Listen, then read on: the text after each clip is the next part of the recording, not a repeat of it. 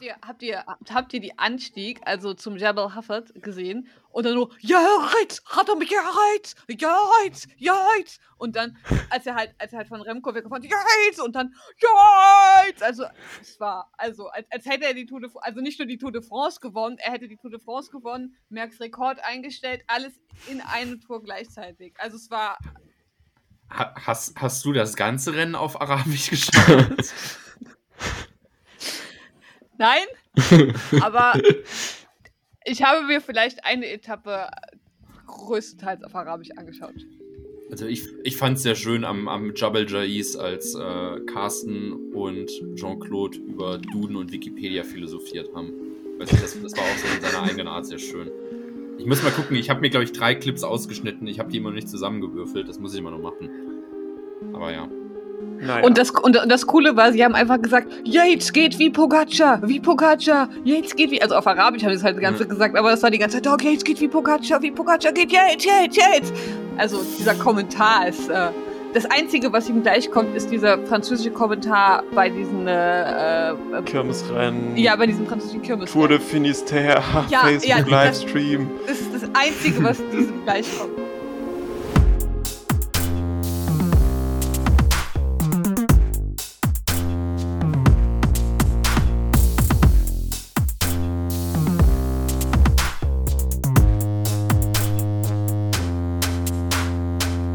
Hallo und herzlich willkommen zur 53. Folge Full Kit Wanker Cycling Podcast. Wir haben für euch heute die heißesten Rennen der letzten Woche zu präsentieren.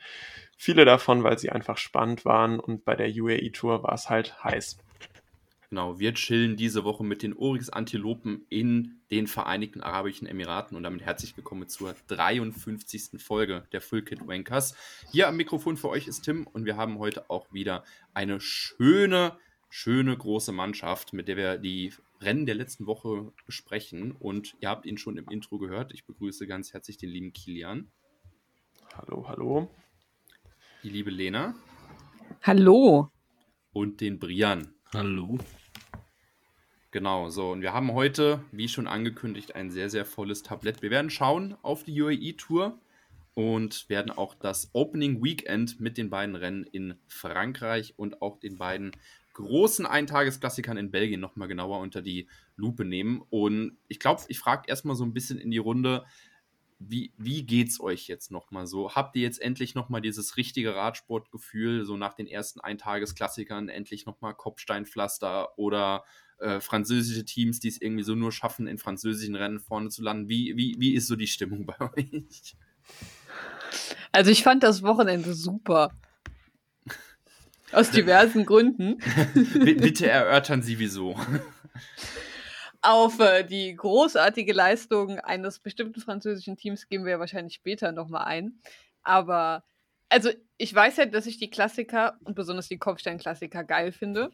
Aber ich vergesse jedes Jahr, wie geil ich sie finde. Und dann gucke ich halt wieder Omloop und es ist irgendwie auf je jedes Jahr wieder so eine neue Überraschung ist das falsche Wort, aber wie so ein schönes Welcome Back so ein bisschen wie, wie, wie Weihnachten nochmal. So die, diese Magie ist auch beim zehnten Mal immer noch so ein kleines genau. da, ne? Genau, oder vielleicht sogar noch mehr, keine Ahnung, wenn man ein Kind ist, ist Weihnachten noch cool, aber irgendwann ist die Magie auch nicht mehr so groß da. Aber die Kopfsteinklassiker haben es bisher immer behalten. Ja. Brian, wie, wie war es für dich? Ich meine, jetzt du, für dich begeht ja jetzt die Saison nochmal richtig los mit Hochbetrieb, mit sechs Rennen parallel schauen. Ähm, sind, die, sind die Bleistifte schon heiß? Äh, ja, aber ich muss sagen, ich fand eigentlich, ich finde, das Opening Weekend ist zwar vielleicht der Auftakt für die großen World Tour Rennen, aber ich fahre eigentlich davor schon im Modus drin, von daher ähm, war es aber trotzdem ein cooles Wochenende, ja. Ja, auf jeden Fall. Und Kilian, so du jetzt als äh, frischer Master jetzt endlich mal wieder ein bisschen Zeit, äh, war es dann gleich schön mit, mit so, einer, so einer Woche dann auch nochmal konfrontiert zu werden. Ja, ich muss sagen, ich hatte auch auf jeden Fall sehr viel Spaß dieses Wochenende, auch wenn äh, die Performances von meinem Lieblingsteam etwas zu wünschen übrig gelassen haben. Ich hatte eben in einem von den früheren Takes, wollte ich den Witz machen, dass wir die 53. Folge dem Abschneiden von Agé Dessert bei Köne Brüssel Körne widmen. Und ich habe gerade nachgeguckt und der beste Fahrer war einfach 79. ich glaube, man kann das nicht schlechter fahren, wenn man es probieren würde, so schlecht wie möglich zu fahren. Naja, äh, wie dem auch sei, ich fand es auch sehr cool und ähm, nur die Timings waren ein bisschen ärgerlich, weil die französischen Rennen und die belgischen Klassiker waren eigentlich ziemlich zeitgleich und deswegen war es recht schwer, das zu verfolgen. Ja. Äh, mit voller Aufmerksamkeit, aber I tried. Das war ein Wochenende für die, für die Freunde des, des Second Screens. Also bei mir war es vor allem ein Wochenende, das zu sehr stark erhöhtem Strohwaffelkonsum geführt hat. Aber ne, jeder feiert natürlich auch die, die belgischen Rennen so, wie, wie er oder sie es möchte. Ich würde aber sagen, bevor wir zum Vergnügen kommen, kommen wir erstmal nochmal auf die, auf die Arbeit zurück. Ähm, es gab das erste, oder nee, nicht mehr das erste, ich glaube schon wieder Schluss, das zweite ähm, World Tour Etappenrennen in diesem Jahr.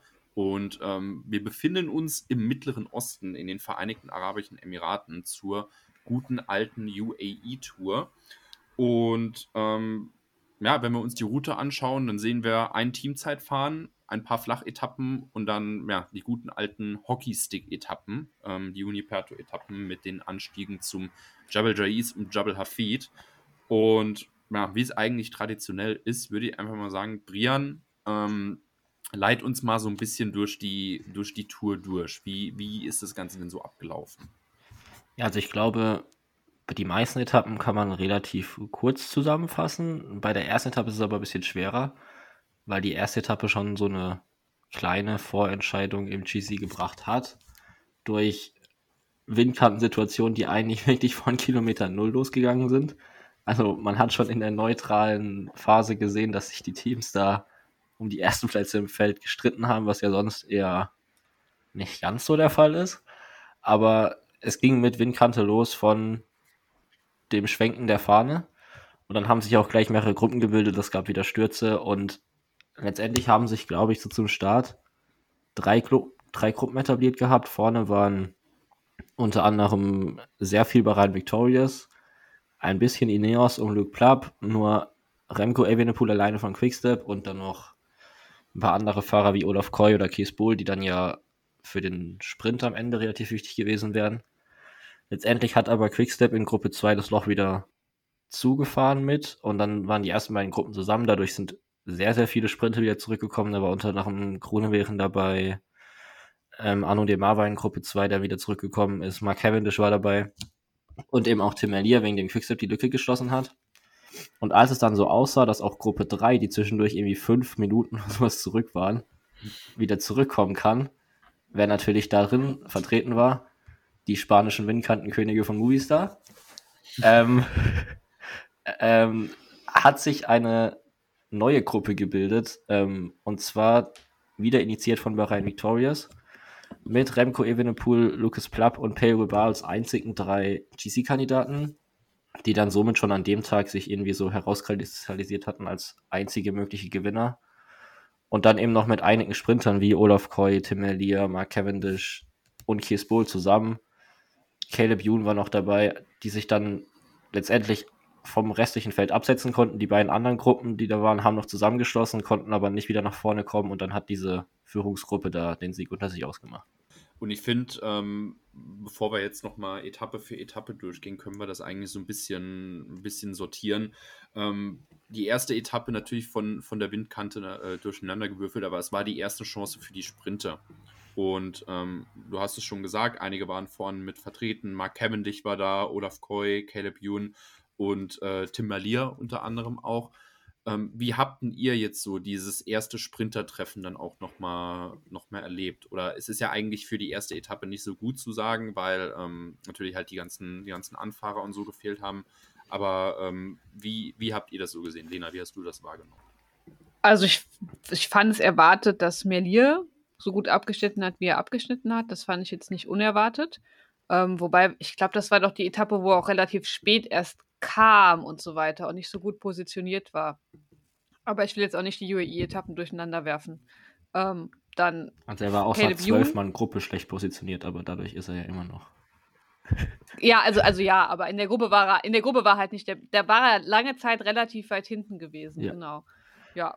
Äh, super fand ich auch, dass Caleb Youn das damit in die, äh, in die Windkantengruppe in die richtige geschafft hatte. In der ersten war er nicht dabei gewesen, wenn ich mich recht erinnere. Oder? Aber auch nach einem Defekt. Also der hatte einen Defekt und ist dadurch, glaube ich, zurückgefallen gewesen. Okay. Ja. Also ich bin ja so ein kleiner, also Caleb-Fan ist übertrieben, aber ich mag ihn eigentlich ganz gerne und nach letztem Jahr hat mich das eigentlich alles ganz gut erfreut. Ähm, ja, also sprinttechnisch fand ich das alles ganz interessant. Olaf Koy hat sich kurz mit Bauhaus irgendwie in die Haare gekriegt gehabt, glaube ich. Deswegen kamen beide auch gar nicht so wirklich äh, raus letztlich im Sprint. Ähm, schade für beide. Äh, genau. Jo, wenn wir aber aufs Ergebnis schauen, du hast es schon so leicht durchgehen lassen. Tim Merlier gewinnt den Sprint ähm, vor Caleb Youn und Mark Cavendish auf drei. Ähm, was das jetzt für Cavendish für Ambition Tourrekord siegt, das können wir vielleicht an anderer Stelle mal besprechen. Aber ähm, das war ja eigentlich nur so das erste ein bisschen abtasten. Wo es dann richtig losging, war ja eigentlich, oder, oder Lena? Ich würde gerne noch in der Etappe aus, aus, aus deutscher Sicht äh, herausstellen, wer sich ziemlich gut an der Windkante gehalten hatte, war zum einen Kim Haiduk als äh, Road Captain für Ineos. Der hat praktisch seine gesamte Mannschaft in die Gruppe 1 bei dem ersten großen äh, Riss buxiert. Also finde ich sehr beeindruckend. Und Maurice Ballerstedt war der einzige von Alpecin, der es auch in Gruppe 1 geschafft hatte. Nice. Und am Ende eigentlich auch ja noch ein gutes Ergebnis für zwei andere deutsche Fahrer. Ich meine, Nikias Arndt auf 5 und Phil Bauhaus auf 6, muss man auf jeden Fall schon sagen. Ähm, sieht ganz gut aus. Aber ja, um noch. Also. Ich finde, was wir auch nicht, nicht erwähnt äh, lassen sollen, ist, dass es dieses total äh, lange Fotofinish gab, wo es ewig keine Entscheidung Ach, gab. Ja. ja, stimmt. Oh, das war so, ah, oh, das war, nee, das war schon wieder so albern. Ja, und wo man am Ende halt wirklich, glaube ich, keiner mit gutem Gewissen sagen kann, dass man anhand, anhand von diesem Foto irgendwie herausstellen kann, dass jetzt Tim Merlier und wir alle wollten den 1000 Meter Zentimeter ja, schneller war als Caleb Ewan. Das hat mir noch richtig leid getan. Weil ich glaube, Ewan hat auch gejubelt, oder? Ja. Ich habe es einfach verdrängt. Ich habe es einfach wirklich, ich habe dieses ganze Happening, bis du es gerade erwähnt hast, aus meinem Kopf gelöscht gehabt. Ey, ich, ich, muss dir sagen, ähm, also was ja, was ja natürlich viel direkt dann rumgegeistert ist, ist dieses äh, quasi ein Kilometer Dead Heat Rennen, oder nee, Dead Heat ist ja das, wenn du beschreibst, wenn es zeitgleich ist, dieses ein Kilometer Rennen, wo die quasi nochmal gegeneinander sprinten. Ich habe aber ein Foto gesehen und ich weiß, dass ich mich jetzt, ähm, weil ich die Diskussion darum mitverfolgt habe, wahrscheinlich bei einigen unbeliebt machen werde, aber es gibt eine Fotoeinstellung, auf der das Rad von Melier tatsächlich einen Pixel weiter vorne ist. Also, ähm, ja, aber mein, ja. kann Technik das so genau darstellen? Das ist die Frage. Also. Ja, oder wenn sie es so genau darstellt, kann man die Kamera so genau einstellen, dass dieser. Vom Pixel, Winkel. Ja. Ja. ja. Also ich will, gar nicht, ich will gar nicht bestreiten, dass es dieses Foto gibt oder dass sie es daran ausgewertet haben, aber ich, ich weiß nicht. Ja, was man auf jeden Fall sagen kann, es war für UAE-Tour Flachetappenverhältnisse wirklich mit das Maximum an Spannung, was man rausholen konnte. Es, es ist aber wirklich halt auch nochmal so bezeichnend, dass das Spannende halt erst passiert, nachdem das Rennen eigentlich vorbei ist. So, ne? Aber ja, also die, die Windkante war auch, war ja auch nicht. Ja, die Windkante war schon geil.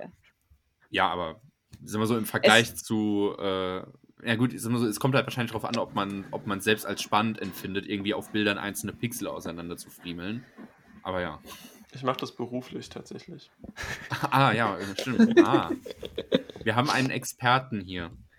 Also, ähm, ja, aber von über DPI und UAE vielleicht dann doch nochmal äh, in die so nächsten TTT. Etappen rein. TTT, genau, zum TTT. Nee, ich finde, ähm, das TTT, das können wir eigentlich ein bisschen vernachlässigen, weil es halt tatsächlich eigentlich nicht so aussagekräftig war. Ich meine, schöne Hafenrunde waren ganz coole Bilder, aber. Ähm, ich glaube, das Lustigste am TTT ist, dass seitdem, also da haben, U, da haben Team UAE und Ineos ihre, ihre Reifen getestet, ihre Laufräder und Reifen. Und seitdem die hatten ja noch in Gran Camino noch ein TTT, nein, ein ITT, und da haben sie abgeklebt, weil sie niemandem sagen wollte, was das Ergebnis war. Das ist für mich das Lustigste aus diesem TTT gewesen. Aber UAE und Ineos sind doch gar nicht bei Gran Camino dabei gewesen. Aha, wo war, wo, welches, welches, oh, ich spreche schon wieder Rennen durcheinander. Welches, Brian, welches Zeitfahren ist noch passiert? Irgendwo habe ich abgeklebte Räder gesehen. Wahrscheinlich bei Algarve. Dann war es Algarve. Nee, oder? Hä? Also bei up. waren die nicht dabei, weil da waren so gut wie gar keine Virtual-Teams am Start. I give up. Ich reiche es nach oder I give up. Ich habe auch geklebte Räder, egal. Was ihr hier übrigens seht, ist dieses Live-Phänomen. Irgend, irgendwo im Kopf schwirrt noch ein Tweet rum und man kann ihn nicht mehr. Ja, Ähm, ja. Weißt du, ne, das, das ist mal nochmal unsere Spezialität. Aber ja, ähm, nicht Quicksteps, doch Quicksteps Sudal, so heißen sie. Äh, Sudal Quickstep. Entscheiden das, Sudal Quickstep, so rum, entscheiden das TTT ähm, für sich und ich glaube, damit ist dann eigentlich auch alles äh, Notwendige gesagt. Ich möchte jetzt, bevor, ähm, bevor wir noch auf die beiden Anstiege gehen, so ein bisschen noch die Etappen 4 bis 6 ähm, mit eins nehmen, weil da, dafür ist UAE ja eigentlich immer gut, dass man die, die großen Sprintzüge so zum ersten Mal in, in Action sieht. Und ich meine, wir haben drei verschiedene Gewinner.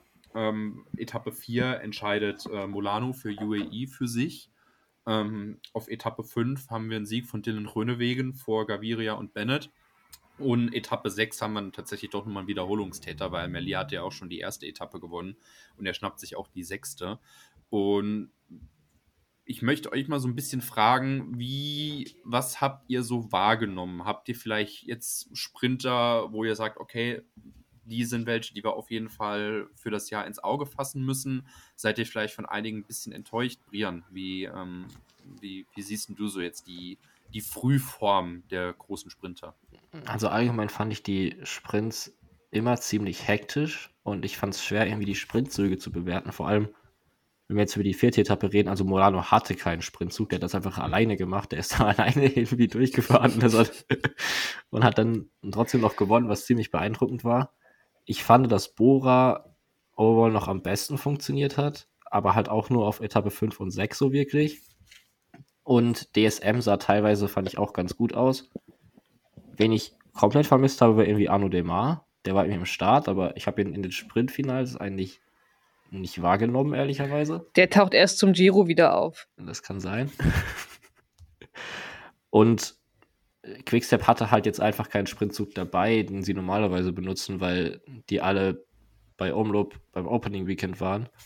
Ähm, von daher finde ich das auch relativ schwer zu bewerten, was da Melia angeht. Der hat das aber ganz klug gemacht, dass er sich dann immer die Hinterräder gesucht hat. Hat er am letzten Tag dann auch mit Bora geschafft, das dann erfolgsbringend war. Und sonst fand ich die Finals eigentlich viel zu hektisch, um da irgendwie sowas rauslesen zu können.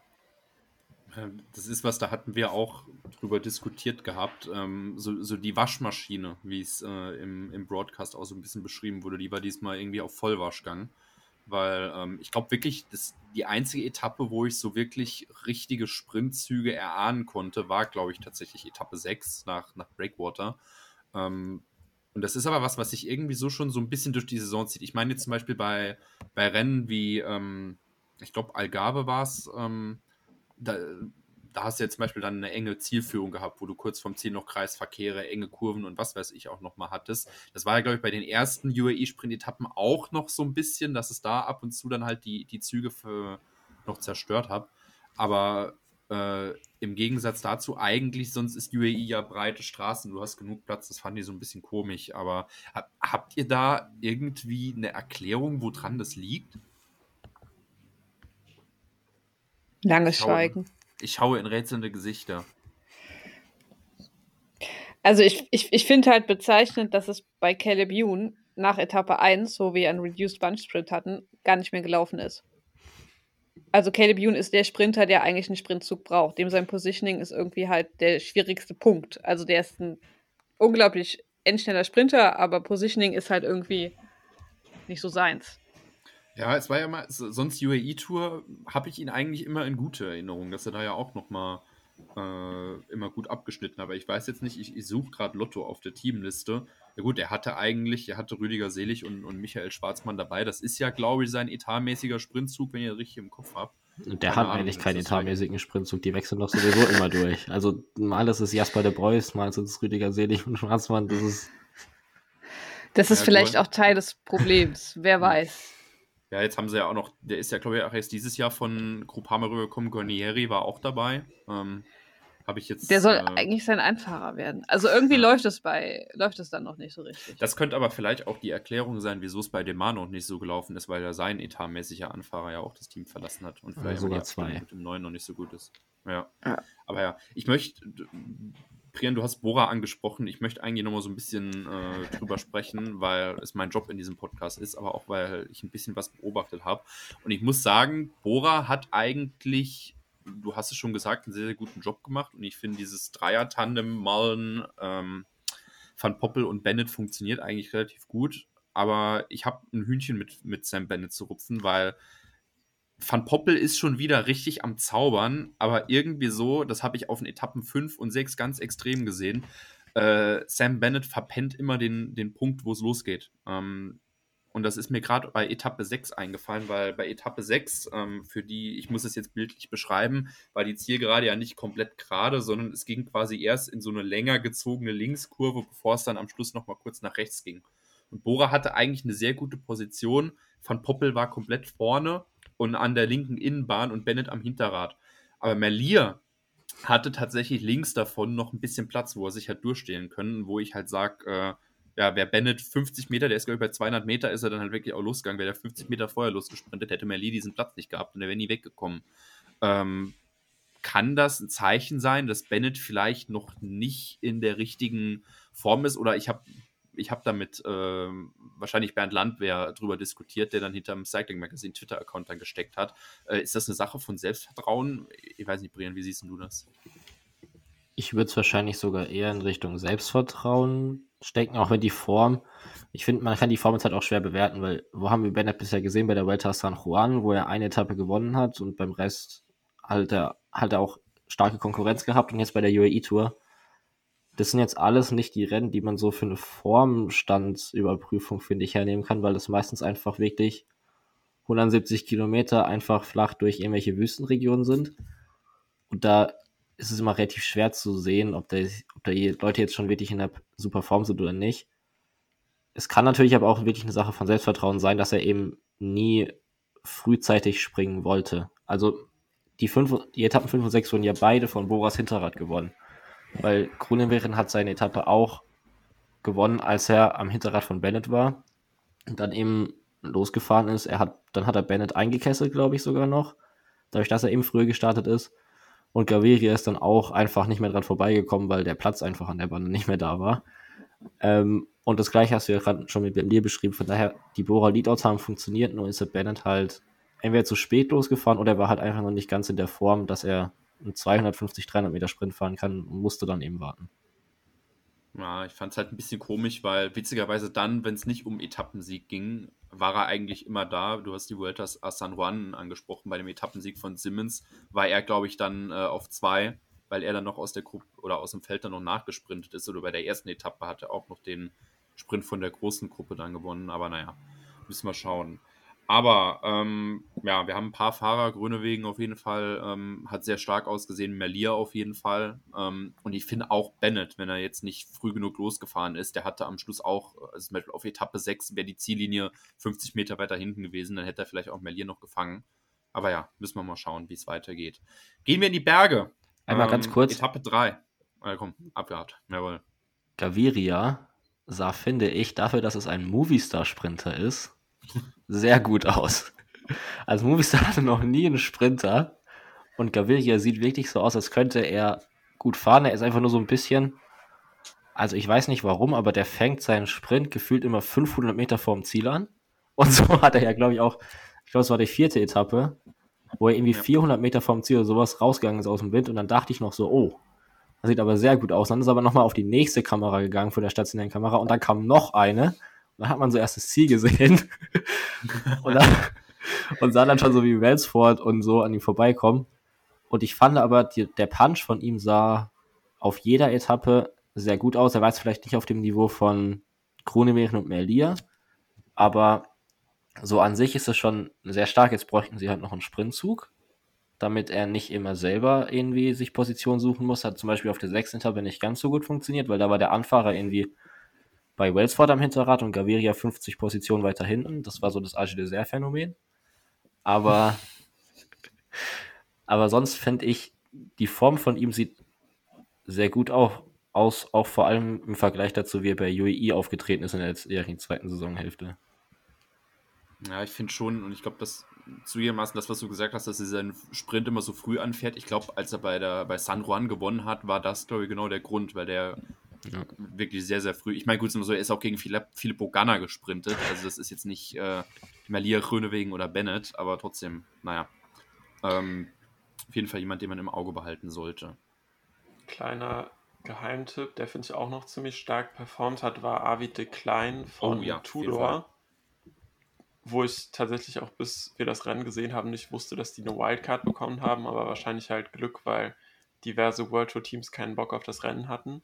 Glück ist relativ, ja, ist, ich, weil Tudor ist hm? neuer Zeitnehmerpartner von RCS und es könnte vielleicht in irgendeiner Welt etwas damit zu tun gehabt haben, dass es das Team dann Ja, das habe ich mir auch noch gedacht, die wurden so eingeblendet oben bei der Genau. Naja, auf jeden Fall, der ist zweimal Top 5 gesprintet, was zum Beispiel Caleb Ewan nicht geschafft hat. Ja, und ich finde, der kommt aus dem, der ist letztes Jahr noch bei Human Powered Health gefahren, kommt jetzt eigentlich so ein bisschen, gut, der ist schon 28, aber für mich halt zumindest mal aus dem Nix. Aber äh, gut, ich bin auch nicht so gut informiert wie äh, andere Leute in diesem Podcast. Also aber der hat auch in den Fall, letzten äh, Jahren schon immer mal wieder so ein paar Etappen gewonnen. Das waren aber vor allem immer so kürzere Sachen. So die Auftaktetappe der Türkei-Rundfahrt hat er mal gewonnen wo ja auch immer viele Sprinter dabei sind und bei so ZLM-Tourrennen oder sowas gegen schon ganz gute Konkurrenz hat man den auch immer wieder vorne gesehen, aber das waren tatsächlich meistens, wenn es mir so aufgefallen ist, immer diese 120, 130 Kilometer Etappen eher als die längeren und das war jetzt hier anders. Na gut, ja gut, aber dann kommt ihm ja vielleicht entgegen, dass bei der UAE-Tour vorher nicht so viel passiert. Das kann sein, ja. ja ich, tatsächlich jetzt einmal habe ich ihn doch gesehen, weil ich habe nämlich gerade sein Profil aufgerufen. Der hat letztes Jahr auch diese äh, die erste Etappe bei den vier Tagen von Gene mhm. Kirschen gewonnen, wo sich gefühlt das halbe Sprintfeld auf einmal auf die Schnauze gelegt hat. Aber ja, ähm, auf jeden Fall jemand, den man, den man im Auge behalten sollte. Dann, ähm, genau, biegen wir ab in die zwei Berge, die es in den Vereinigten Arabischen Emiraten gibt, die zumindest für Radsportfans äh, relevant sind, Jebel Jais und Jebel Hafid. Ähm, ja, und auf der dritten Etappe hatten wir so ein bisschen das, äh, natürlich den längeren und flacheren Berg. Und es ist jetzt ein bisschen komisch, dass ich, oder ich muss jetzt halt Brian schon nochmal fragen, aber wer das halt das Ergebnis kennt, der weiß genau, weshalb ich Brian frage. Ähm, beschreib mal so ein bisschen die Ereignisse und vielleicht auch noch mit deiner Gefühlswelt während der letzten Kilometer der dritten Etappe. Also die Ereignisse bis zum Anstieg sind so zu beschreiben, es gab eine Spitzengruppe und dann gab es irgendwann keine mehr und mehr ist nicht passiert. Aber dann in den Anstieg, in den Anstieg rein waren es, glaube ich, Quickstep, und Ineos, die einfach vorne an der Spitze gefahren sind mit Josh Charling, der wirklich eine sehr, sehr lange Ablösung gefahren ist für Ineos. Und bei Quickstep hat Peter Seri zwischendurch noch einen Platten gehabt, deshalb ist der so ein bisschen zurückgefallen, hat sich dann aber wieder durch die Autos mit sehr viel Hilfe an das Feld zurückschieben können und ist dann am Ende doch noch einen kleinen Pull gefahren. Aber es ist eigentlich ziemlich wenig passiert. Von UAE konnte man vielleicht so ein bisschen was erwarten, weil Adam Yates zu dem Zeitpunkt ja schon die 51 Sekunden verloren hatte auf Evenepoel und Bilbao. Ähm, die haben aber eine sehr eigenartige Taktik angewandt. Die sind immer mal wieder so ganz kurz von vorne gefahren. Dann ist Mikkel Bjerg, warum auch immer, zwei Attacken gefahren, hat sich dann so für 10 Sekunden vom Feld absetzen können. Dann sind irgendwelche Leute hinterhergefahren, dann haben sie wieder aufgehört. Und das gleiche hat Max Soler dann später auch nochmal probiert. Und dann kam irgendwann 10 Kilometer vor dem Ziel auf einmal zwei Movistar-Fahrer aus dem Feld rausgefahren. Nämlich Albert Torres, der eigentlich, ich glaube, von der Bahn kommt, wenn ich das richtig weiß. Und einer Rubio am Hinterrad hatte. Und der ist dann halt für Rubio noch so eine 500 Meter Startattacke gefahren und dann hat Rubio alleine losgelassen. Rubio konnte sich dann auf den nächsten Kilometern einfach immer Stück für Stück absetzen. Im, im Feld dahinter war es Quickstep so ein bisschen egal gefühlt, dass da Rubio jetzt vorne weg ist, weil der eben auch auf der Windkante schon Zeit verloren hatte und auch im Teamzeitfahren Movies dann natürlich nicht die allerbeste Performance an den Tag gelegt hat. Ähm, und dementsprechend hatten, glaube ich, auch Quickstep nur noch ein oder zwei Helfer. Maru Schmidt hat sich da komplett aus dem Leben genommen auf dem letzten Kilometer, um da irgendwie noch ah, ja. vorne zu bleiben. Und Rubio konnte seinen Vorsprung bis auf eine knappe Minute ausbauen. Dahinter ist noch Samuel Zoccarato von Bardiani GSF gekommen. Der ist sich aber, der ist nicht näher gekommen an Rubio, hat aber auch nicht so viel aufs Feld verloren, was man, woran man irgendwie sehen konnte, dass das Tempo da jetzt nicht super hoch gewesen sein kann. Und dann hat sich Rubio. Es war halt wirklich diese, es, ja. war, es war diese geile, wie, wie beim Giro, diese, diese typische Bardiani-Attacke, wo eigentlich das Break schon weg ist und denen einfällt, ach fuck, wir müssen ja auch noch mit. ja, und dann hat sich eben Rubio so bis auf den Schlusskilometer gerettet, mit immer noch so 30, 35 Sekunden Vorsprung. Dann war relativ klar, dass er den Sieg holt. Und ist dann da einfach solo zum Sieg gefahren und Evenepoel hat dahinter im Sprint das komplette restliche Feld abgezogen und hat sich danach im Interview so ein bisschen geärgert, dass er nicht mehr um den Etappensieg gefahren ist. Aber er ist dafür ins Liedertrikot gekommen, was dann ja, was er dann auch verteidigen konnte. Ja, genau. Also, ähm, einer Rubio holt den Etappensieg für Movistar vor Evenepoel, Adam Yates auf, auf drei und dann auch wieder so, so komplett random Alexi Luzenko auf vier. Ähm, tatsächlich das erste Mal, dass ich am heutigen Tag über Astana nachgedacht habe, aber ähm, ist auch noch mal Cavendish was. haben wir vorhin auch jo. schon erwähnt. Ach ja, stimmt, genau. Ja, gut, ich bin mal nur wirr im Kopf. Aber ja, ähm, paar, paar Namen, die ich auf jeden Fall noch hervorheben möchte. Ähm, Thomas Glock auf, auf sieben, ähm, zeitgleich in der Gruppe mit, mit Yates, Luzenko und mit Plapp. Ähm, ich finde, der hat ja auch, der ist, glaube ich, auch Algarve ist er mitgefahren, oder? Äh, oder Valencia. Äh, nee, Valencia, genau. Ich finde, der äh, zeigt sich auf jeden Fall schon mal zum Start dieser Saison ziemlich gut.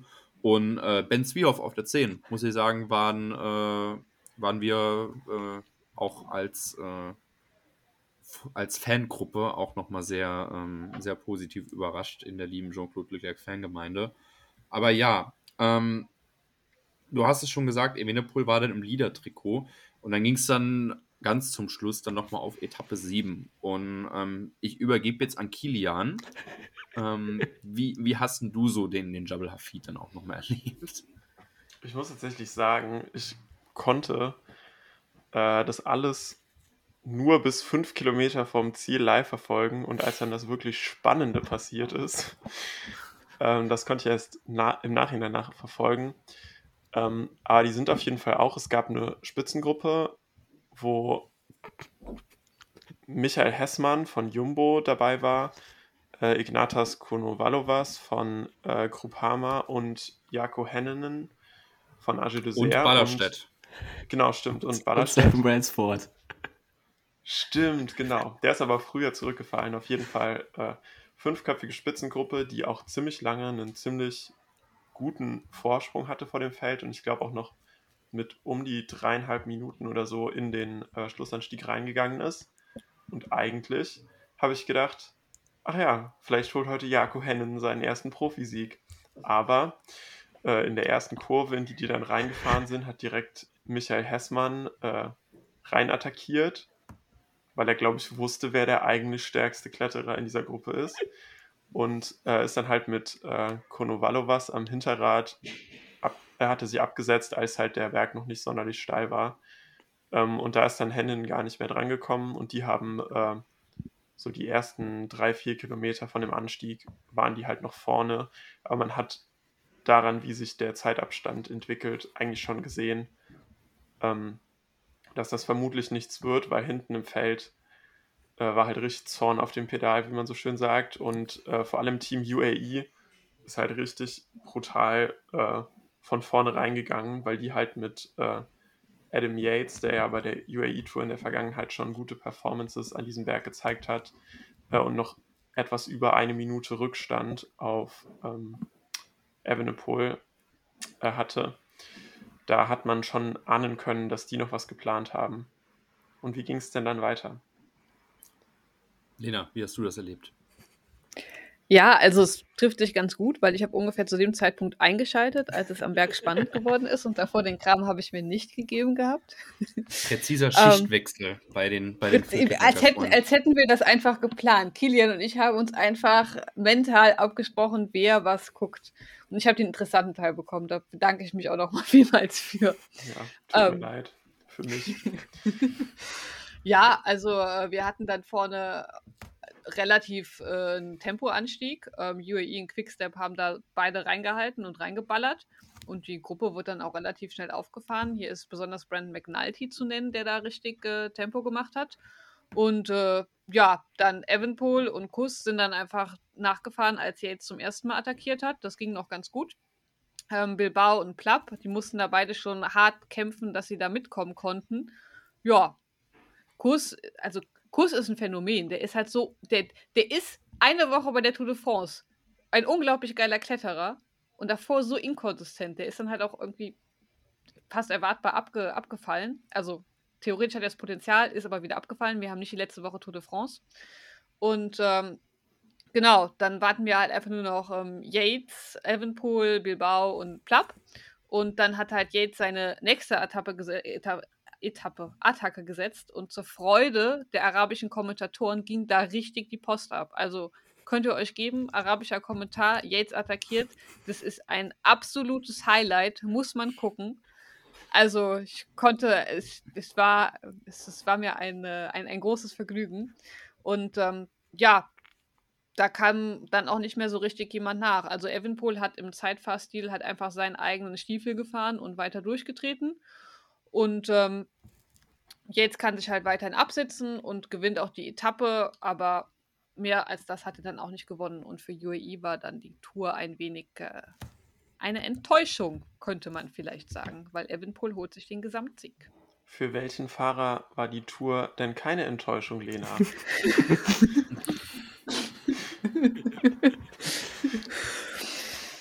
ich weiß nicht, vielleicht gibt es da einen Alger Dessert-Fahrer. Möchtest du mir diesen nennen? Geoffrey Bouchard, Legende, mit 28 Jahren Profi-Radfahrer geworden. Er wird jedes Jahr besser. Und warum auch immer scheint ihm die UAE-Tour echt zu liegen. Also er war da die letzten beiden Jahre schon relativ gut und scheint dieses Jahr nochmal besser in Form zu sein, weil ich schwöre, der ist in hundertster Position oder so in diesen Anstieg gefahren. Ich glaube, er hat auch so einen Post gemacht. Danke für Team Age Dessert, dass sie mich so gut positioniert haben. Bro, du hättest dich nicht schlechter positionieren können in diesem blöden Anstieg. Aber auf jeden Fall, keine Ahnung, der ist, glaube ich, auf jeden Fall zurückgefallen, als die Gruppe noch um die 15 bis 20 Fahrer hatte, vielleicht sogar mehr. Mehr. Und äh, hat da abreißen lassen und ist dann aber plötzlich vier Kilometer vom Ziel war er plötzlich wieder da. Teleportiert. Und ja, und hat mit so absolutem krassen Tempo äh, plötzlich angefangen, die GC mit Favoriten noch einzusammeln, bis er dann auf dem letzten Kilometer noch äh, Sepp Kass eingeholt und auch übersprintet hat.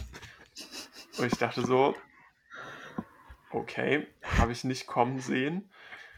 Ähm, ja, wie gesagt, ich habe es nicht mal live gesehen. Ich habe äh, ich habe mich erst gefragt, was das für ein Ergebnis auf der äh, auf First Cycling war, weil da plötzlich Bouchard auf drei stand. Ich so, hä, was, wie ist das noch passiert? äh, aber naja, äh, ich hatte ihn ja angekündigt, dass er die Rundfahrt gewinnt. Hat nicht ganz geklappt, aber ich würde sagen, wir sind trotzdem alle sehr positiv überrascht. Und ich hoffe, er kann mit dieser Form noch irgendeinen Sieg holen, vielleicht eine Tour-Etappe oder so. Bouchard war einfach so dieses lebende äh, Pro-Cycling-Manager-Meme, wenn dir dann auf einmal mitten im Anstieg auffällt, dass du noch ein Energiegel übrig hast. ja. Aber, Aber ja. wisst, wisst, ihr, wer mir noch aufgefallen ist, ähm, wenn ich vorher nicht so gut kannte? Ähm, von Trek Antonio Tiberi, der ist noch ganz jung, 21, und der ist auf diesem Berg Achter geworden und äh, ist praktisch mit der, ja, also Gruppe. Also da, danach sind ja alle so ein bisschen eingetrudelt und dann kam ab Position 7 eine größere Gruppe mit Wout Pools, Antonio Tiberi, Ben Zwiehoff für Bora, Michael Stora und Emanuel Buchmann auch für Bora rein. Und ähm, ja, also finde ich gut, dass Tiberi damit sich reingehuscht hat. Tiberi war übrigens auch schon bei der Tour Down Under Top 10 GC. Und es ist der Fahrer, der letztes Jahr bei der Ungarn-Rundfahrt noch auf den letzten fünf Metern an Eddie Dunbar vorbeigefahren ist und den Etappensieg ja, weggenommen hat. Ja, ja. Also der war hat schon bei der Ungarn-Rundfahrt, ich glaube, das war das zweite Jahr in Folge sogar. Der hat ja diese Etappe da gewonnen, hat aber da vorher schon Zeit verloren gehabt, weil er irgendwo gestürzt war oder so. Und im Jahr davor war er schon bei der Ungarn-Rundfahrt Dritter in der Gesamtwertung. Also Ungarn-Rundfahrt, Tiberi-Sieg ist auf jeden Fall ein Lock. Ungarn, UAE, ich erkenne ein Pattern, Freunde.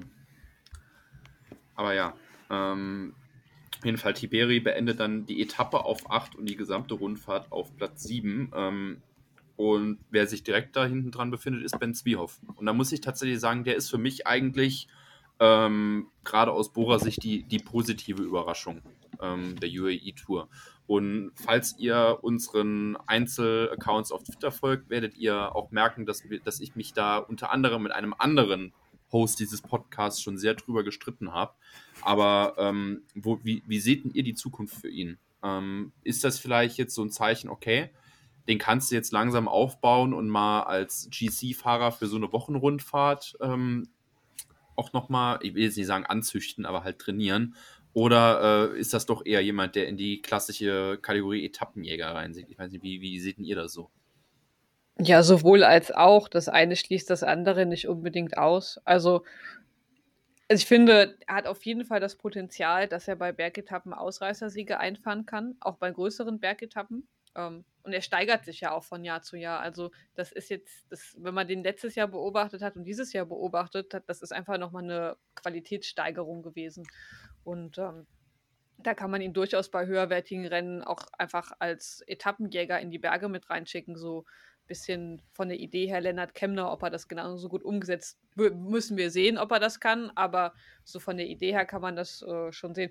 Und jetzt, wenn wir so eine Wochenrundfahrt haben, wo jetzt kein Zeitfahren ist, also wenn wir viel Zeitfahren haben, dann kannst du es vergessen. Da würde ich sagen, ja, mu musst, musst, du ihm, musst du ihm nicht geben, aber kommt ja drauf an, wen Bora zu diesen Rundfahrten da auch noch mit hinschickt. Aber den eventuell als Backup-GC-Fahrer oder so zu haben, nach dem Motto, fahr mal mit und guck, wie es wird. Also hat jetzt hier bewiesen, dass er eine Top 10 auf jeden Fall hinkriegt. Ja. Ohne, also dass er, ohne dass das, glaube ich, im Fokus stand. Also ich bereite mich schon mal mental auf das Battle Ayuso gegen Zwiehoff bei der Vuelta vor. ich finde es ziemlich So weit würde ich jetzt nicht gehen, aber... ja, war auch eher als Witz gemeint, aber immerhin. Ich habe nicht eine andere Landesrundfahrt erwähnt, also ich verschone euch ein bisschen. Äh, ich finde es eigentlich aber ziemlich witzig, weil er hat ja schon sehr viele Parallelen eigentlich zu Bouchard, über den wir gerade geredet haben weil äh, er ist ja auch relativ spät äh, halt in den Profi-Radsport gekommen und macht halt auch so in dem Maße, wie es halt in seinem Alter noch möglich ist, eigentlich recht regelmäßig Fortschritte. Und äh, ja, Bouchard wurde auch letztes Jahr Achter im GC der UAE Tour und ihr habt gesehen, was da noch alles gekommen ist. Vielleicht wird es eine Etappe bei der Tour of the Alps zum Beispiel. Schwier schwieriges Thema mit in, Ko in Kombination mit Ben Zwiehoff. Schwieriges Thema. Der ist ja letztes Jahr so doof gestürzt bei ja. der einen Etappe. Ja, die Bouchard gewonnen hat. Ja. Nee, das war ein Astana-Fahrer. Nein, das war Ben Zwiehoff. Das war Bouchard. Ah, das war Bouchard? Ja. ja. Im Kopf war es ein Astana. Ach, scheiße. Egal. Faktengenauigkeit. Die naja. sind einfach kosmische Gegenspieler. im Radsportuniversum. Die, die gute alte deutsch-französische Rivalität. Also haben wir es doch. Es ist einfach so, so, so, wie, so, wie, so wie Janus. Eine Seite und die andere Seite. Der eine kann das, der andere das. Ja. Brian, wie schätzt du eigentlich noch Luke Blepp ein? Ähm, beendet die Rundfahrt als Zweiter?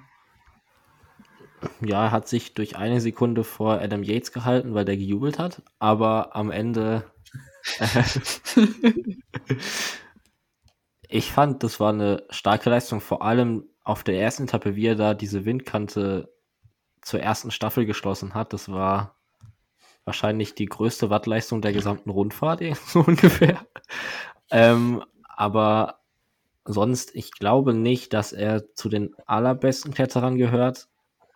Aber solche Rundfahrten wie jetzt die UAE Tour mit so zwei Anstiegen, die nach so komplett Pancake-Flat-Etappen kommen, kann ich mir vorstellen, dass er da auch weiterhin relativ weit vorne mitfahren kann. Ich glaube, für so ganz große Bergrundfahrten reicht es noch nicht, aber das kann ja auch alles noch kommen. Er ist auch ein starker Zeitfahrer, von daher ist bei so einwöchigen Rundfahrten auf jeden Fall was möglich. Für die dreiwöchigen ist, glaube ich, die sind, glaube ich, zu schwer aktuell noch. Ja, aber auf jeden Fall den nächsten ganz guten Bergfahrer in der, in der Riege von Ineos, den wir auf jeden Fall im Auge behalten sollten. Ähm, ich würde sagen, ich kann noch einmal das äh, Ergebnis nochmal der, der Gesamtwertung durchgehen. Also Remco Evenepoel gewinnt meiner Ansicht nach einigermaßen erwartbar diese Rundfahrt vor äh, Lucas Blapp und vor Adam Yates. Bilbao 4 äh, und Kuss auf 5. Ja, ich würde sagen, ähm, können wir eigentlich das Schleifchen drum schließen. Und würden sagen, wir bewegen uns mal ein bisschen aus der Wüste weg und dann gehen wir rüber in das schöne französische äh, Land, wo wir uns ein bisschen umsehen werden. Ähm, es tut mir leid, aber es musste sein. Ähm, wir hatten zwei Eintagesrennen. Wir hatten zwei Eintagesrennen auf dem Plan, ähm, Fonadech und Fondrom. Ähm, und ich würde sagen, da wir ja hier zwei Leute im Podcast haben, die eher das Fachgebiet Frankreich abdecken, ähm, würde ich mal sagen, übergebe ich mal so ein bisschen an, an Kilian und an Lena. Ähm, und wir beginnen mit der Phone Adech Classic. Wie ist denn so das Rennen ähm, abgelaufen und was sind vielleicht Sachen, die euch ins Auge gefallen sind, wenn ihr die Rennen geschaut habt und, und, und euch nicht in Belgien fortbewegt habt? Ich habe das richtige französische Rennen geguckt. Das am Sonntag. Ah, okay. das am Sonntag. Ich habe beide Rennen geguckt und äh, genau der Fona Dash Classic ist so ein bisschen die etwas schwerere, kann man vielleicht sagen, äh, ähm, ja, das schwerere von den beiden Rennen. Ja. ja, das hat nämlich eigentlich über den ganzen Tagesverlauf verteilt so etwas größere Hügel so und ähm, es gab von Anfang an eine zweiköpfige Ausreißergruppe aus Remy, Cavagnat und äh, Ferrand von Total Energies, ähm, die, glaube ich, Maximum so um die fünf Minuten mal Abstand hatten und dann aber auch, äh, als es hinten nochmal zu dem äh, etwas größeren Berg ging, schon relativ äh, zeitig halt äh, eingeholt wurden. Ich muss mir jetzt auch gerade nochmal das Profil öffnen. Ähm, Genau, und dann gab es eine, ja, aus dem Feld heraus eine etwas größere Gruppe, die dann halt irgendwann noch vorne war, aus der, ähm, wo eigentlich die meisten Favoriten drin waren. Und, Moment, rede ich gerade über das richtige Rennen? Ja, ich finde gerade das Profil nicht egal. Es gab ein größeres Hauptfeld, wo eigentlich die Fahrer drin waren, mit denen man gerechnet hat, dass sie da drin waren, äh, aus dem irgendwann äh, mit Vorarbeit von äh, Ilan van Wilder, der für Alaphilippe angefahren hat, die Attacke gekommen ist, auf die alle gewartet haben von Alaphilippe. Ähm, der konnte nur David Gaudu folgen, der nicht so explosiv aussah, aber das halt sehr entspannt mit seiner Sonnenbrille noch auf im Sitzen halt zugefahren ist. Und dann hatten wir die Rennsituation, dass es hinten die Gruppe mit den äh, stärksten anderen Fahrern gab und vorne waren Alaphilippe und Gaudu. Und ähm, ja, das hat sich dann so halt zum Ziel geschoben. Hinten war man sich auch nicht immer einig, wer nachführen soll. Also ich bin der Meinung, dass Paripantre noch mit der stärkste war, der da dabei ist, aber den habe ich auch sehr viel von vorne fahren sehen. Äh, Skjelmose war zwischendrin mal ähm, schon zurückgefallen, von dem man eigentlich hätte erwarten können, dass er auch noch zu den Allerstärksten gehört. Und ähm, ja, es ist dann im Endeffekt einfach auch so geblieben, dass Alaphilippe und Gaudu vorne geblieben sind. Womit man auch rechnen konnte, ist, dass Alaphilippe den Sprint gewinnt, auch wenn Gaudu am Ende noch ziemlich nah rangekommen ist. Ähm, und Skjelmose ist dann tatsächlich von hinten noch auf den dritten Platz gesprintet, was man ja auch schon in Rennen in der Vergangenheit gesehen hat, dass er auch noch einen ziemlichen Kick hat, auch wenn er wahrscheinlich da nicht seinen besten Tag hatte und nicht ganz vorne mitgehen konnte. Ja, ähm, ich finde, über den, den Sieger des Rennens können wir auf jeden Fall noch mal ein bisschen in, mehr ins Detail gehen oder noch mal ein bisschen genauer sprechen. Julian Alaphilippe, der hatte ja letztes Jahr wirklich ein absolutes Seuchenjahr. Ähm, gefühlt bei jedem zweiten Rennen, wo er gefahren ist, gestürzt oder irgendwie verletzt raus. Und jetzt kann er eigentlich seine Saison nochmal mit so einem guten Sieg starten. Ich weiß, es ist sehr früh, aber könnte das vielleicht nochmal ein Zeichen sein, dass es für ihn auch wieder bergauf geht? Weil ich persönlich, in dem, was ich gesehen habe, fand ihn eigentlich relativ stark. Ja, vor allem gegen die Konkurrenz, die da am Start war. Also es war jetzt ja, man guckt, man würde jetzt bei einem 1, bei so einem französischen Eintagesrennen nicht damit rechnen, dass da 14 oder 13 Virtual-Teams am Start stehen mit dem Aufgeboten, die da auch am Start waren. Also da waren ja wirklich große Teile der besten Kletterer dabei, also Bade für DSM zum Beispiel. Wir hatten Bora, die mit Igita und Hinley dabei waren. Faktisch hat man sie aber so gut wie nie mit den beiden gesehen. Also die auffällig waren, war, war fand Higita ich, nicht Frederik Wandal und ich glaube, das war, Also. Ja, Rigita war relativ lange dabei, aber letztendlich war Eutebrooks derjenige, der noch in dieser Gruppe am Ende angekommen ist mit Bade und Co. Wir hatten, Ah ja, außerdem, stimmt, ja, wir hatten außerdem noch IF mit Esteban Chavez unter anderem, Michael Woods war noch dabei für Israel, der da sein erstes Rennen gefahren ist. Also waren wirklich viele der absolut besten Kletterer dabei, die es so gibt. Und dass er sich da dann so stark absetzen konnte, nur mit Godu, der da auch wirklich, wie Kian gesagt hat, der sah auch sehr souverän noch dabei aus, wie diese Attacke zugefahren ist. Aber langsam kann sie nicht gewesen sein, weil sonst wären da noch ein paar andere mitgefahren. Und das hat mich dann doch schon überzeugt. Am nächsten Tag hat man dann aber so ein bisschen gesehen, dass diese Konstanz vielleicht bei ihm noch ein bisschen fehlt. Ja, ich finde, ich habe mir jetzt auch nochmal das, das äh, Streckenprofil nochmal angesehen. Ich meine, es ist natürlich so ein Zwischending. Hochgebirge ist es nicht. Ähm, mit höher als 700 Meter oder so ging es auch nicht. Aber es ist jetzt halt nicht so dieses äh, kurze Klassikerprofil, was man vielleicht auch nochmal bei einem Ardennen-Klassiker oder so sehen würde. Ähm, Kilian, wie, wie, wie hast du denn das so wahrgenommen? Jetzt auch gerade nochmal in Hinsicht auf Alaphilippe oder auch die Konkurrenz, mit der er gefahren ist. Hm, Ja, also wie Brian eigentlich eben schon gesagt hat, es waren sehr viele große Namen am Start, die man aber einfach, die völlig unter dem Radar geflogen sind. Und ich habe das Gefühl, die Hauptdarsteller von dem Rennen waren dann doch irgendwie wieder die Fahrer, die man auch davor die Wochen schon bei den Rennen gesehen hatte, bei, diesen, äh, bei der Tour du Var zum Beispiel oder dem Etoile du Bessèges, wie halt Skjelmose oder äh, wie zum Beispiel auch Paré-Peintre und Gall war, glaube ich, auch noch vorne mit dabei. Sechster. Ähm, genau, die man dann halt äh, vorne gesehen hat und Alaphilippe und äh, obwohl Godu ist auch die Tour du Var gefahren, aber Alaphilippe war so ein bisschen der Unbekannte, der damit reingeschmissen wurde, den man noch nicht in dem gleichen Jahr mit diesen Fahrern halt gesehen hat und ich hatte das Gefühl, die hat noch einfach Respekt davor, vor dieser Alaphilippe-Attacke, weil ich fand, ehrlich gesagt nicht, dass sie so krass stark aussah.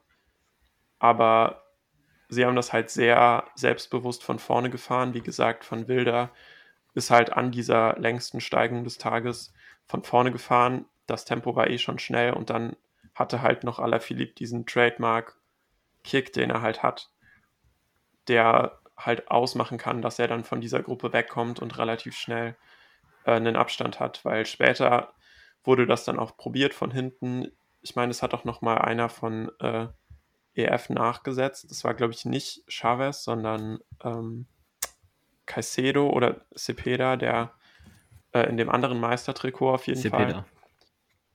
Genau, aber es war dann sehr schwierig hinten raus, dass jemand nochmal ähm, herankommt, weil dann wurden halt die Lücken geschlossen und ich hatte das Gefühl, während dieser Alaphilippe-Attacke war halt einfach nicht so dieses Gefühl da, okay, das können wir jetzt zufahren und es hat einfach nur Godu probiert und der hat es dann halt auch geschafft. Ja, ein Fahrer, der mir auf jeden Fall noch ins Auge gefallen ist, ist ähm, für Groupama Romain Grégoire. Ähm, der ist ja auch erst 20 und der ist auch, glaube ich, schon, der ist vorher die Tour de Var, ist er, glaube ich, gefahren, wo er auch auf der letzten Etappe lange im Einzelbreak war, wenn ich es richtig in Erinnerung habe. Und jetzt, ähm, ich meine, er kommt dann hinter Skelmose Jensen und Lafay rein, aber gemeinsam mit Felix Gall und Lorenzo Rota. Ähm, ist das vielleicht jemand, den wir bei solchen Rennen oder vielleicht auch bei Coupe de France Rennen dieses Jahr auf jeden Fall auf dem Zettel haben müssen? Ja, safe leider. Stimmt, war, war der nicht. Ja, der war bei Arge des Devo. Ah, ah ja, Ja. stimmt, ich erinnere mich daran. Sorry, Kilian, ich habe das nicht extra, extra hochgekocht, aber Ist okay, reiß die Wunden auf, Tim, gar kein Problem. ähm, Lena, vielleicht auch nochmal Victor Lafay auf der 4. Gutes Ergebnis für ihn? Ja. Also ist ein bisschen schade, dass es halt nicht zum dritten Platz gereicht hat im Sprint. Mm, Den hat er ja gegen Skelmose Jensen verloren gehabt. Aber grundsätzlich gutes Ergebnis für ihn. Also in Topform kann der auch so Rennen gewinnen, aber wie Kilian schon gesagt hat, vielleicht ist da auch der Respekt vor Quickstep und dem Namen Alaphilippe auch einfach so groß gewesen, dass, dass Lafay nicht nachsetzen wollte oder dass Kofi dies als Team gesagt hat, wir, wir verpulvern noch nicht alle Kräfte, die wir haben, weil der nächste Tag wird auch wichtig.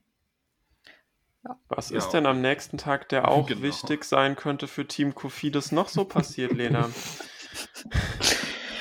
Also der Tag war grundsätzlich für Kofidis wichtig, weil sich der Chef des, äh, des Hauptsponsors angemeldet hatte, dass er äh, im Ziel wartet und sein Team im besten Fall beglückwünschen, aber im mindesten Fall doch äh, aktiv in der Renngestaltung sehen wollte. Und dementsprechend äh, war wahrscheinlich für alle bewusst, dass dieser Tag äh, von Kofidis aktiv gestaltet werden sollte. Und ähm, das hat sich dann auch im Rennverlauf relativ ganz gut ergeben. Ähm, das Rennen ist damit gestartet, dass wir sechs Ausreißer hatten mit den größten Namen Rodriguez und Pilot. Aber was die Gruppe war jetzt nicht so groß interessant und mit am gestaltetsten im Rennen, wie schon in UAE auch in der ersten Etappe, war der Wind. Wir hatten einen Rundkurs, ähm, das heißt, wir sind immer wieder einfach durch denselben Ort gefahren. Und ähm, auf bestimmten Abschnitten war der Wind sehr, sehr maßgeblich und hat häufig dazu geführt, dass ähm, das Peloton geteilt wird und sich verschiedene Gruppen halt bilden. Und dementsprechend wurden die Ausreißer relativ schnell wieder eingeholt und durch den Wind hat sich das mit den Ausreißergruppen auch nicht so besonders aktiv gelohnt, besonders wenn man noch 100 Kilometer vor Ziel war, wegzugehen. Dementsprechend hat man auch nicht gedacht, dass jemand einen langen Ausreißerversuch wagt. Aber es sollte anders werden. Zunächst hat ein Bora-Fahrer attackiert, 66 Kilometer vor Ziel, Korecki. Und äh, ja, hast du da, hattest du da Hoffnung, Tim? Ich muss, ich muss sagen, ich war zu dem Zeitpunkt in Brüssel unterwegs. Also, okay. aber ähm, ich muss sagen, Korecki ist für mich so ein Fahrer, weil er ja auch spät zum Team dazugestoßen ist. Der ist halt komplett weißes Blatt. Ähm, weil dass du den dann halt auch mal in so Rennen mal auf die Reise schickst, finde ich, find ich stark von Bora, dass sie ihm dann auch da die Chancen geben. Aber ich kann ihn halt original null, null beurteilen oder so. Da, da muss ich ganz ehrlich sein. Soll ich dir sagen, warum sie ihm die Chance gegeben konnten? Weil, Weil er der einzige Bora-Fahrer war, der in dieser ersten Gruppe vertreten war. Also Gut. diese Gruppe hatte sich, diese Gruppe hatte sich abgesetzt und da haben irgendwie vier oder fünf World Teams haben es einfach komplett verpasst. Also Jaiko Alula hatte keinen einzigen vorne dabei, EF hatte auch keinen vorne dabei. Ähm, UAE, die eigentlich mit so einem ziemlich starken Lineup um Ulissi, Formulo und George Bennett da waren, haben auch einfach komplett den Sprung verpasst gehabt. Astana war natürlich, Astana, dass die nicht dabei sind, überrascht jetzt vielleicht nicht allzu viele Leute. Aber dann auch Akea Samsig, für die so ein französisches Eintagesrennen vielleicht wichtig sein könnte. Aber nein, die waren auch nicht dabei. Die haben ja bei den Windkantengott verloren. Akea. Und dann eben auch, ja, und dann eben auch Bora, die einfach nur Viktor Korecki da vorne drin hatten. Und es war auch eine, es war auch eine wirklich, ich fand, ziemlich merkwürdige Attacke, weil das war, das war an dieser steilen Wand, die sie später im Finale auch nochmal gefahren sind, im Müller Lex oder so hieß die. Und er ist da einfach 67 Kilometer vor dem Ziel alleine losgefahren, hat sich dann irgendwie so das war so eine typische Coupe de France-Attacke auch, wenn, wo man so 70 Kilometer vom Ziel das Gefühl hat, für die Teams fängt das Finale an, wir attackieren jetzt einfach mal. Und vielleicht hat er dieses Mindset noch von seinem letzten Jahr bei BNB Hotels, aber auf jeden Fall hat er sich dann da so 20. Er hat die Fernsehattacke noch im Gehen gehabt. er hat sich dann so 20 Sekunden abgesetzt oder sowas, hat dann noch einen coolen Bunny Hop auf dem Kreisverkehr gemacht und wurde dann aber wieder eingeholt vom Rest, des, vom Rest der Gruppe. Und das war dann aber auch so nach fünf Kilometern so wieder vorbei mit dem Zauber und dann war Bocha halt komplett raus aus der Entscheidung. Vielleicht war ihm auch notiert, einfach kalt. Not, notiert, Bora animierte das Rennen. Für die Pressemitteilung. Genau, jawohl. Aber es wurde eben schon aufgezählt, wer alles nicht äh, vorne in der Gruppe war. Aber wisst ihr, wer vorne in der Gruppe war? Viermal Kofidis. Also, viermal, viermal Leute von Kofidis. Also, ich weiß nicht wie. Also normaler, also hättest du mir gesagt, dass bei, dass, dass, dass bei Windkante, Windproblem Kofidis es schafft, vier Leute in die erste Gruppe zu schicken. Also, eins. Damit waren sie übrigens das am stärksten vertretene Team. Ja, ja, ja die haben einfach einen Tag ihren inneren Jumbo gechannelt. Das war unfassbar. Zum, zum ersten Mal seit, seit, keine Ahnung seit wann, aber zum ersten Mal seit Ewigkeiten war Kofidis, hat es mit dem Wind hingekriegt, war zahlenmäßig in der Überzahl und hat es taktisch auch noch gut gemacht. Das sind drei Dinge, die, also da kommt vielleicht, kommt mal eins zusammen, maximal zwei, aber doch nicht alle drei. Also ich, ich weiß nicht, was passiert ist. Auf jeden Fall vier Leute, unter anderem Guillaume Martin, Anthony Perez, dann Eddie Finet und äh, Victor Lafay war auch noch mit dabei. Und von denen kann auf drei von den Leuten können diese Etappe gewinnen. das war absurd. Also ich habe, hab, das war so gut, da habe ich gedacht, das muss jetzt eigentlich schief gehen. Das ist so, das ist so eine gute Ausgangssituation. Ich bin ja auch irgendwie Pessimistin, was sowas angeht. Das muss jetzt eigentlich schief gehen. Naja, ging's aber nicht. Also 40 Kilometer vor Ziel startet Kofidis halt seine Attacken, unter anderem mit Guillaume Martin und da setzen auch selbstverständlich alle nach. Ähm, Gaudu und alle setzen halt einfach nach und da kommen halt so ein, zwei und dann gerade als eine Attacke von Martin wieder zugefahren worden ist, geht halt Perez. Und der Rest fährt halt nicht so richtig nach, erstmal. Und der geht und der geht und der geht. Und das war ungefähr 38 Kilometer vor Ziel. Und man muss dazu auch noch sagen, ähm, der ist, äh, ich glaube, der ist gegangen am äh, Col de BW. Und da sind aber noch zwei größere Anstiege und drei kleinere Anstiege bis zum Ziel. Und wir haben eigentlich permanent Gegenwind gehabt. Also eigentlich ist das so eine Doomed-Fernsehattacke à la B&B oder Koretzky. Aber er ist halt einfach weitergefahren, ne? Und weitergefahren. Shades of, Shades of Roglic and Wingegaard at Col de Galibier. Ja, und dann, naja, und dann sind halt Gaudu, ist er, Gaudu und Bardet haben, glaube ich, versucht, das irgendwie wieder zuzufahren, zwischendurch zu zweit und sind dann mal losgefahren. Habe ich gedacht, hm, hm, guck mal. Ich war dann noch nicht so ganz hoffnungsvoll und optimistisch. Naja, aber dann wurden Gaudieu und Bardet auch wieder eingeholt und Perez hatte eigentlich immer noch seinen Vorsprung gehabt und der vergrößerte sich auch und vergrößerte sich auch. Naja, und dann hat der Junge das einfach nach Hause gefahren. Längstes Solo der Saison, länger als Pogaccia. Ja, Pogaccia Fraud, würde ich in dem Moment dann sagen, ne? Also absurd. Aber nee, ähm, ja, auf jeden Fall muss man sagen, starkes Showing ähm, von Perez. Ist es jetzt der zweite Saisonsieg für Kofidis? Mhm. Oder unterschreiben ähm, Bei der Tour Down Under hat Kokar schon äh, ah, ja, genau. gewonnen. Hat, und Herada hat, und ja, dann ist es der dritte sogar schon. Genau. genau. Also, ich finde echt ein schöner Saisonstart von Kofidis. Also, ich bin so positiv begeistert. Auf jeden das Fall. bin ich nicht gewohnt.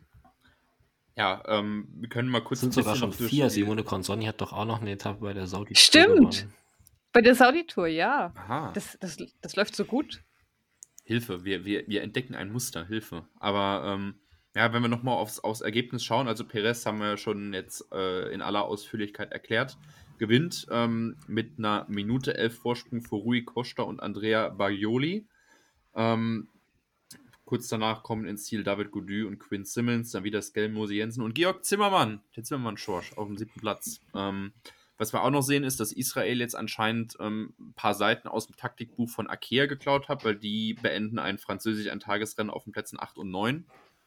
Ähm, ja, und dann haben wir noch Dorian Godon für AG Dessert auf 10. Ähm, ich meine, wir haben jetzt viele von diesen, von diesen eigentlich großen Kletterern auch nochmal jetzt über diese zwei Tage sehen können. Habt ihr da schon irgendwas erkennen können, wo ihr sagt, okay, ähm, dieser Fahrer zeigt sich jetzt schon in besonderer Form? Oder habt ihr vielleicht auch jemanden, der euch persönlich positiv überrascht hat in diesen Rennen? Corbin Strong. Der ist eigentlich ja eher ein sprintstarker Fahrer, aber ist damit über diese ganzen Berge irgendwie mit der besten Kletterern drüber gekommen. Der war auch in dieser letzten Verfolgergruppe, die sich noch gebildet hatte mit Alaphilippe, Bajoli, Bade, Godu, Quinn Simmons, der da auch irgendwie noch komischerweise reingefahren ist. Das, der hat es auch irgendwie über Stärke gemacht als über seine Kletterfähigkeiten. Und das Corbin Strong ja noch drin war und Simon Clark eben nicht. Der war nämlich in so einer dritten Gruppe dann noch dahinter, wo dann auch die ganzen Kofidis-Fahrer zurückgefallen sind. Also die haben jetzt auch nicht irgendwie durch Störarbeit verrichten da so viel Sekunden für Perez rausgeholt, sondern diese Gruppe ist einfach nie wirklich zum Laufen gekommen. Dann haben sich mal die beiden Quickstep-Fahrer da gedacht, ja, wir fahren jetzt mal wieder für eine Minute und dann haben sie das wieder gelassen. Und so ist eben dieser Vorsprung auch für Perez so groß geworden. Aber dass Corbin Strong da so lange dabei war, hat mich überrascht. Er ist dann an dieser letzten Passage von dieser Möder Lex, wo auch Koretzki seine Attacke gefahren ist, nochmal zurückgefallen, aber war dann auch noch in der Gruppe mit Bardet und Alaphilippe, die, wo ich ihn jetzt auch nicht erwartet hätte. Von daher fand ich den Auftritt sehr stark, obwohl man da vielleicht noch dazu sagen kann, dass er eben am Vortag nicht dabei war, im Gegensatz zu vielen von den anderen Kletterern und deshalb vielleicht noch ein bisschen frischer einfach war. Frische Beine, ja. Kilian, wie äh, beurteilst du vielleicht auch das Abschneiden von ähm, AG Dessert in diesem Coupe de France-Rennen? Ja, ich war äh, zu dem Koretzki-Meme-Attacken-Zeitpunkt auf jeden Fall sehr genervt, dass Ajay Dessert auch nur einen Fahrer vorne drin hatte.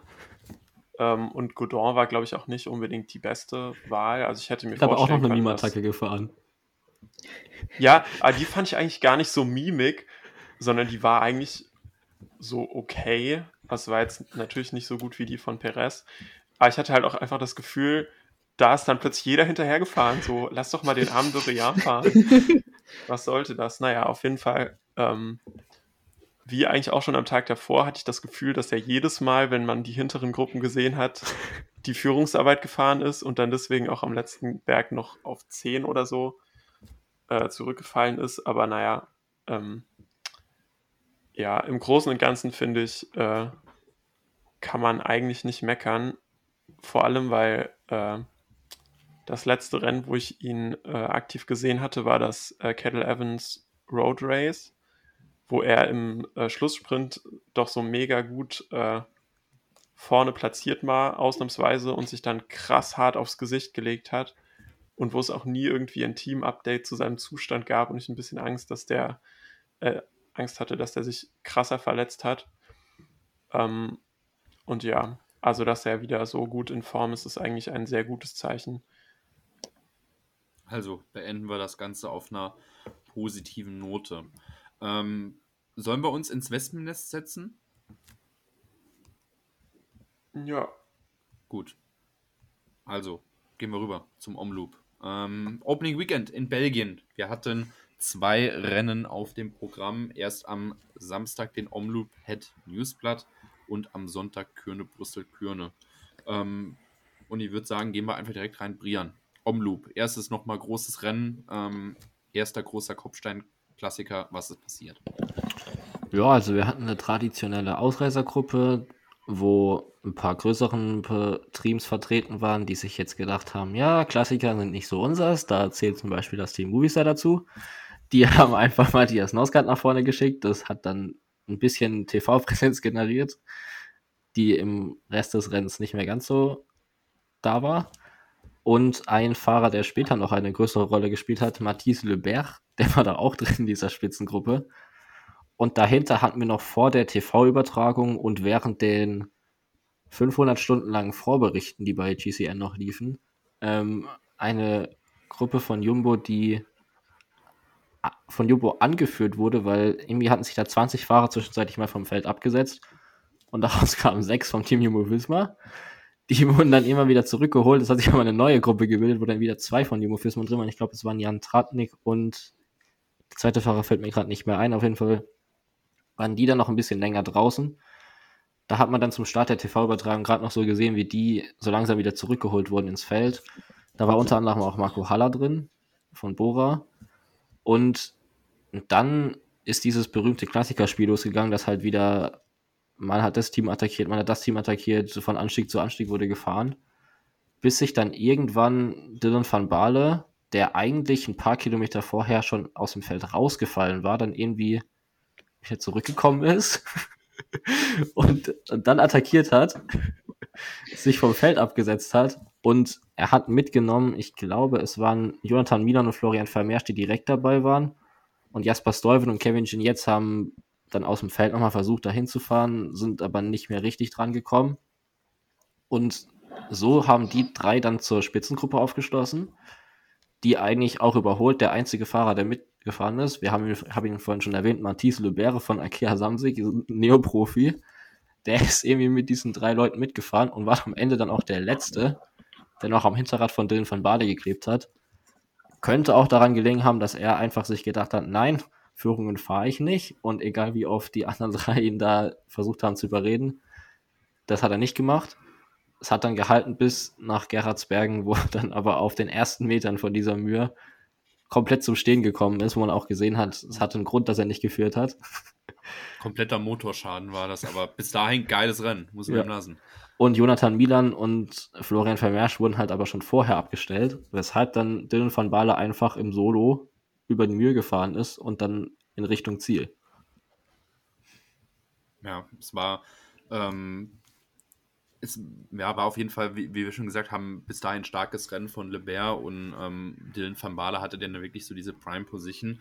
Und es war schon wieder dann so ein bisschen, okay, es gab eine größere Gruppe 2, äh, eine Verfolgergruppe, ähm, die auch eigentlich noch ganz prominent besetzt war. Aber ständig gab es so dieses Gefühl nochmal, okay, wird in der Gruppe richtig zusammengearbeitet, der Abstand ist nicht kleiner geworden, ist nicht kleiner geworden, ähm, bis es dann ins Finale ging. Ähm, und Van Baala hat das Ding dann im, im Solo geholt. Was, was, was denken ihr so, woran hat es denn gelegen, dass das in Gruppe 2 nicht so funktioniert hat? Delhi. Gut, bitte erörtern Sie weiter. naja. Also, ich glaube, dafür muss ich nochmal zurückgehen. Also, Arnaud Delis ist einfach ein absurd guter Fahrer. Krasses also, Tier. Ist halt so ein, so, so, so, so so Beautiful Little Monster habe ich, glaube ich, auf Englisch mal geschrieben. Also der hat es erstmal geschafft, sich in diesem Rennen auf die Fresse zu legen. Aus komplett eigener Schuld, Fahrer. weil er. Ja, ja. Also der wirklich, der ist. In Belgien gibt es halt diesen Abschnitt zwischen der Straße und diesem Rand, wo halt so Da fährst du halt nicht rein, weil du dann auf die Fresse liegst. So, das weiß jeder Klassikerfahrer und jeder Deutsch, der Klassiker guckt. Und der Belgier Arnaud Delis schafft es halt da reinzufahren und sich auf die Fresse zu legen. Also richtig doof. Also das Knie sah echt nicht gut aus. Und ähm, naja, hat er sich da hingelegt. Ich glaube, da musste er auch noch Radwechsel machen und so weiter. Und er war Ewigkeiten zurück. Man hat dann aber Glück gehabt, dass irgendwie die Kommissäre wohl ein Auge zugedrückt haben, weil er durfte mit den Autos zurückkommen. Andere Fahrer wurden schon bei australischen Voltour-Rennen dafür äh, relegiert bzw. disqualifiziert, aber darauf wollen wir nicht eingehen disqualifiziert. Äh, naja, für Anode League gelten diese Regeln, wir sagen mal für uns zum Glück nicht. Und er ist deswegen wiedergekommen. Weil das ist auch zu einer renndoofen Situation passiert, weil das war kurz, als es richtig abbiegen, als sie richtig in die Hellinge eingebogen sind. Und äh, zum selben Zeitpunkt, paar Kilometer weiter, hat halt Jumbo, die vorher das Rennen komplett gestaltet haben, irgendwie verkackt, weil sie haben Dylan van Baale verloren. So die eine Hälfte des Teams war ganz vorne und hat da richtig Tempo gemacht. Und die andere Hälfte des Teams wurde einmal durch die Peloton-Waschmaschine geschickt und war halt hinten, unter anderem Dylan van Baale. Und ich habe gedacht, what the fuck? Ihr habt das Rennen so gut ihr habt das Rennen bisher so, so, gut gemacht. Und dann lasst ihr Dylan van Baale hinten. Naja, ähm, aber dann sind die halt in die Hellinge rein und das hat sich die Rennsituation nochmal entspannt, was dazu geführt hat, dass sowohl Dylan van Baale als auch Arnaud Delis wieder nach vorne zurückkommen konnten. Aber Arnaud Delis, kleines Monster, ne? Also erstmal hingecrashed und dann irgendwie noch rangefahren. Und es war so lustig, irgendwie sein Team hat halt auf ihn gewartet am Ende vom Peloton. Also das hat ihn nicht durch die Autos rangefahren, sondern das Team hat auf ihn gewartet am Ende. Ich, das sah absurd aus. Also das, ich weiß nicht, ob sie den dann irgendwie durch das Peloton kutschiert haben mit drei Leuten oder so weiter oder was der Sinn dahinter war, aber das Team hat ihn nicht ans Peloton angefahren, sondern hat am Peloton gewartet. Naja, dann waren die halt alle wieder da und dann ist die Gruppe halt gegangen. Und äh, ich, ich halte so viel Monolog, Entschuldigung. Aber ich, ich wusste, das war absurd.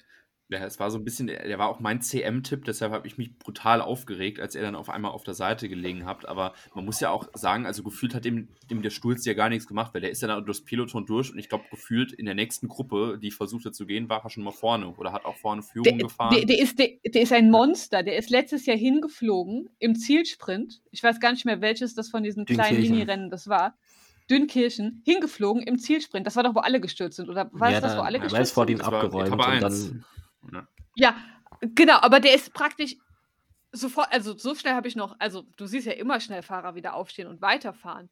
Aber das war praktisch Sturz und Weiterfahren, das war, also, ne, der ist, ist einfach ein kleines Monster. Also positiv gemeint.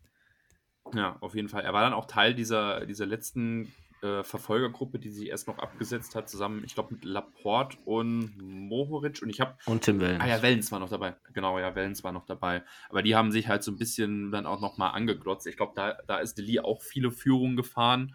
Ähm, weil ihn die anderen halt so ein bisschen dazu aufgefallen Ich meine, gut, dass Laporte keine Führung fährt, ist klar, der hat ja seinen Mann vorne. Ähm, aber ja, das Ganze hat ja dann auch nochmal geführt, dass, dazu geführt, dass diese größere Gruppe dann nochmal reingekommen ist. Laporte hat auch richtig gestört. Also der, der, der, der, der ist halt, der, der ist halt, der ist seine Führung auch richtig doof gefahren. Also richtig, richtig störend. Also er hat richtig gut störend gefahren, muss man auch tatsächlich sagen. Also, dass sie da ziemlich frustriert waren, das war, glaube ich, äh, hat er gut gemacht. Ja, auf jeden Fall. Aber dann kam es dann noch zu diesem äh, Sprint in der größeren Gruppe. Also Van Baale war dann klar, der hat dann das Ding geholt. Ähm, das war dann alles entschieden und dann kam es dann halt noch zu diesem Sprint der größeren Gruppe. Ähm, Deli wird dann Zweiter, was man einfach sagen muss, was nach Sturz und der ganzen Arbeit, die er verrichtet hat, einfach ein richtig geiles Ergebnis ist. Ähm, kann man so schon mal ganz klar darstellen. Laporte bringt dann noch die, das zweite schwarz-gelbe Trikot dann noch äh, mit aufs Podium. Hinten dran auf der 4 Alexander Christoph. Ähm, Pitcock auf der 5. Ich meine, der wird von vielen vorm Rennen auch als äh, Mitfavorit gehandelt. Ähm, trägt sich dann da vorne halt auch mit rein. Für, für Quickstep ist noch Ballerini vorne und auf 7 haben wir einen langen Deutschen, Nils Polit. Ähm, und ich muss da noch mal ein bisschen reingehen, weil das war heute auch noch mal Element von Diskussion auf Twitter. Aber ich finde eigentlich, gerade nach der solchen Saison, die Bora in Kopfstein Klassikern im letzten Jahr hatte, finde ich das eigentlich schon mal ein ganz gutes Zeichen, dass man es da halt wirklich so packt, auch äh, einen Fahrer unter den Top Ten da zu platzieren. Ähm, geht ihr da mit oder sagt ihr, okay, gut, Bora musste trotzdem noch ein bisschen arbeiten? Ich fand den Auftritt generell auch von Bora deutlich besser als sonst. Also wir hatten ja mit Marco Haller schon in dieser früheren Gruppe jemanden vertreten, wo sie eben dabei waren, auch mal bei so einem Move, der entscheidend hätte werden können. Und auch Nils Polit hat sich ja im Rennverlauf jetzt auch nicht zurückgehalten, sondern er hat es auch irgendwie so drei, vier Mal aus dieser Verfolgergruppe noch probiert. Ist dann aber halt nicht weggekommen, wie es halt so vielen gegangen ist. Und hat dann, glaube ich, auch in dem Cycling Magazine Interview, das er später noch gegeben hat, gesagt, dass er dann nach der dritten Attacke sich dazu entschlossen hat, einfach reinzusitzen und zu warten, bis es in, in, in den Sprint geht, um dann noch eine Position, eine gute Position rauszufahren. Von daher fand ich eigentlich, dass Bora für ihre Verhältnisse das Beste rausgeholt hat, weil die haben einfach nicht das beste Klassiker-Team, um da mit anderen Teams mitzufahren. Da fände ich jetzt eher nochmal andere in der Verantwortung dafür zu sehen, dass eben Van Baale nicht eingeholt wurde und das dann am Ende so ein relativ langweiliger Rennverlauf den Sieg war. Ich wollte sagen, da bin ich äh, genau bei Brian. Also man muss auch sagen, das Rennen ist eigentlich zu leicht für Nils Polit. Also Omloop ist jetzt ja auch nicht eins von den Rennen, wo man sagt, das ist einer der schweren Klassiker. Und je schwerer der Klassiker, desto eher spricht dieses Rennen auch für Nils Polit. Ähm, von daher finde ich die siebte Platzierung auch wirklich ganz gut. Und ich würde zum Beispiel sagen, ich finde, von der Teamtaktik her hat es Bahrain verkackt. Also, sie haben eigentlich ein ziemlich gutes Klassiker-Team und von den Qualitäten her ähnlich, äh, ähnlich doch wie, wie also, also von, von, den, von der Art von den Fahrern her hätten sie es ähnlich machen können. Auch zum Beispiel ähm, Lotto. Du hast ja, ja noch, noch so Leute wie Kampanaz oder sowas, wenn die, für, also man hätte der Jumbo mit dem Pizzateller am Fahrrad gefahren ist. Junge, also, Junge, man Junge. Hätte, also, also es kommen jetzt immer so Talking Points auf, oh, Jumbo ist unbesiegbar. Und, und, natürlich haben die qualitativ das beste Team. Man muss aber auch sagen, dass sowohl Lotto als auch Bahrain, die beide Fahrer hatten, die das gewinnen können, das nicht unbedingt clever, am cleversten gefahren hatten und teilweise halt auch noch Pech hatten wie mit dem Sturz.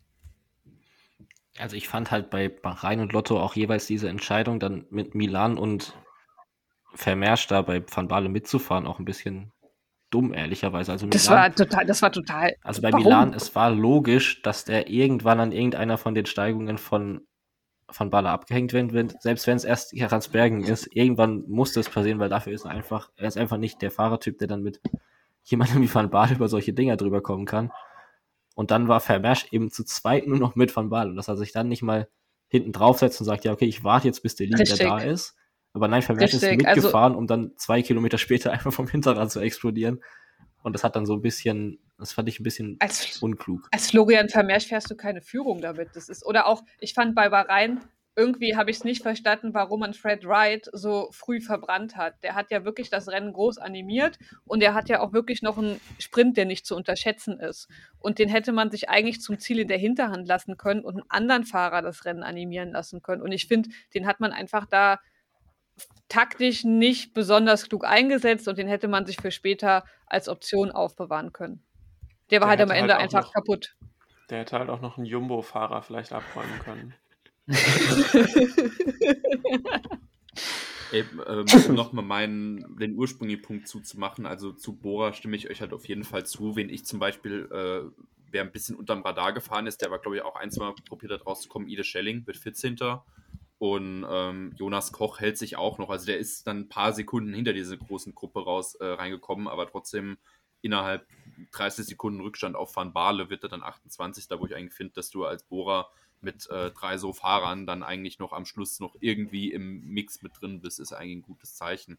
Aber ganz ehrlich, was mein persönliches Highlight war, ähm, und da möchte ich auch deswegen gucke ich ein bisschen in die Richtung von Kilian, hat nicht irgendwann mal Greg van Avermaet zwischendrin mal entschieden, oh, yeah. okay, gut, äh, ich gehe ich geh mal noch mal aufs Ganze. Das, ja, war, das war komplett er. random. Das war wirklich so komplett aus dem Nix. Kilian, was, was, war denn da los? Komplett random. Greg van Avermaet wurde letztes Jahr Dritter bei Omloop ähm, und war dementsprechend auch definitiv einer der großen Mitfavoriten. Und äh, ich finde es absolut legitim, dass er da zwischendrin mal probiert wegzugehen. Ähm, aber ja, also letztendlich äh, sehr bei den Rennen sehr enttäuschend.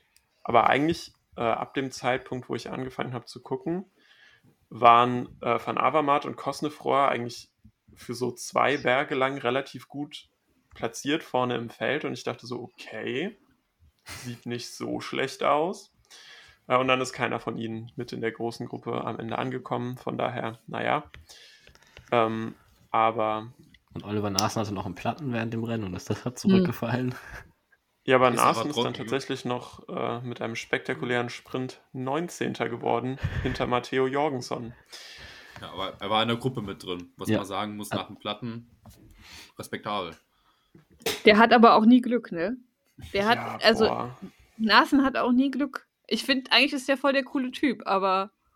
Das, das ist so geil. Nicht. Ich gucke mir immer gerne ähm, von Flanders Classics, wenn die diese, ähm, weißt du, so von der, von der Ronde immer diese Inside-Dokus, wo sie halt die ganzen Kamera- und Team-Racing drin haben. Und es gibt irgendwie so immer zwei Fahrer, einer von denen muss bei jedem, beim Rennen immer auf die Fresse fliegen. Entweder ist es Sepp van Marke oder ist es Oliver Nasen. Einer von den beiden liegt mindestens einmal während des Rennverlaufs auf, auf, der, auf der Nase. Es ist komisch.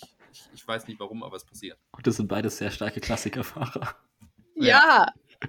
So, denkst, hörst jedes Mal voll auf, ja, Nasen musst du aufpassen, Van Marke musst du aufpassen, dann liegen sie irgendwie im Graben. Keine Ahnung. Sehr cool, ja. Aber wisst ihr, wem wir, zu wem wir noch was sagen müssen? Lass mich Akea, fragen, alle gar. Brian. Okay, nee, doch nicht. Also, ich bin beeindruckt. Ja, also sie hatten Mathis Lebert, der irgendwie aus dem Nichts kam als Neoprofi und dann gab es Ja, also ich also den meine ich auch, ich bin beeindruckt. Und er hat im Rennen gelernt, dass er nicht die Führung mit Dylan van Baale fahren muss. Am Anfang, als noch mehr in der Gruppe waren, hat er noch Führung mit ihm gefahren, wo ich in meinem Kopf gerufen habe, nein, tu es nicht, tu es nicht. Warum fährst du eine Führung mit dem Paris-Roubaix-Gewinner? Tu es nicht. Und Ey, dann der hat ist ihm tatsächlich noch am Ende mit der Gruppe ins Ziel gekommen. Ja, ja. Der, der, ist richtig, hat er richtig gut gemacht, der Junge. Und dann hat ihm anscheinend der DS irgendwann überzeugen können, keine Führung mehr für Dylan van Baale zu fahren. Und dann hat er sich richtig brav einfach an das Hinterrad geklemmt. Fun Fact aber übrigens, er war nicht mal der bestplatzierteste Akea-Fahrer ja. mit Vornamen Matthias Lovell, nämlich auch noch dabei war und seine starken Klassikerleistungen in der letzten Saison fortgesetzt hat aber im Sprint auf Platz 13 gefahren ist und dann auch nicht mehr ganz ein Top-10-Ergebnis rausfahren konnte. Aber trotzdem eigentlich ein solider Auftritt von Akea dafür, dass sie halt, sie sind halt einfach nicht super stark besetzt, auch wenn es belgische Jente Biermanns Fans zu geben scheint, die da vor dem Bus ihn besungen haben. Aber sonst ähm, haben sie jetzt nicht die allerbeste Klassiker-Squad am Start gehabt, vor allem weil da auch noch so ein paar Leute gefehlt haben. Also Hugo Hofstetter zum Beispiel, den man bei solchen Rennen auch immer vorne mal reinfahren sehen könnte, der war jetzt nicht dabei. Und dann fehlt halt dann doch ein bisschen was. Gut, ähm, gibt es sonst noch irgendwas, was euch im Rahmen des, äh, des Omloops aufgefallen ist oder was, was wir auf jeden Fall noch bereden müssen? Seid ihr traurig für Patrick Lefevre, dass er seinen Urlaub in Ruanda abgebrochen hat, um diese Schmach seines Teams ansehen zu müssen? Das gönne ich ihm. Das, gönn, ja. das gönnen wir ihm. Aber ähm, nur ein sechster Platz durch Davide Ballerini. Das Aber ist fast so schlimm, wie wenn alle Fahrer DNF haben.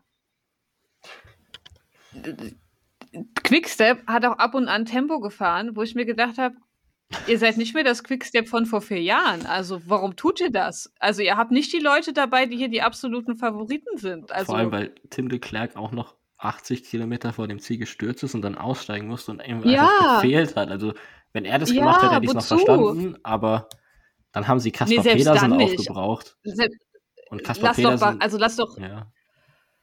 Also selbst dann nicht, also als Quickstep hast du mittlerweile nicht mehr die Fahrer für so ein Rennen, vor allem wenn jetzt nicht, also, also du hast natürlich noch krasse Fahrer, aber das ist ja jetzt nicht, aber nicht in diesem Rennen und nicht mit dem Parcours hier einfach. Die waren aber auch Lass nicht andere da. Leute fahren. Also die Ja, Fahrer, die waren halt auch nicht da, genau. für die sie fahren könnten, wie Alaphilippe, Remco und Askren, die waren alle drei nicht da.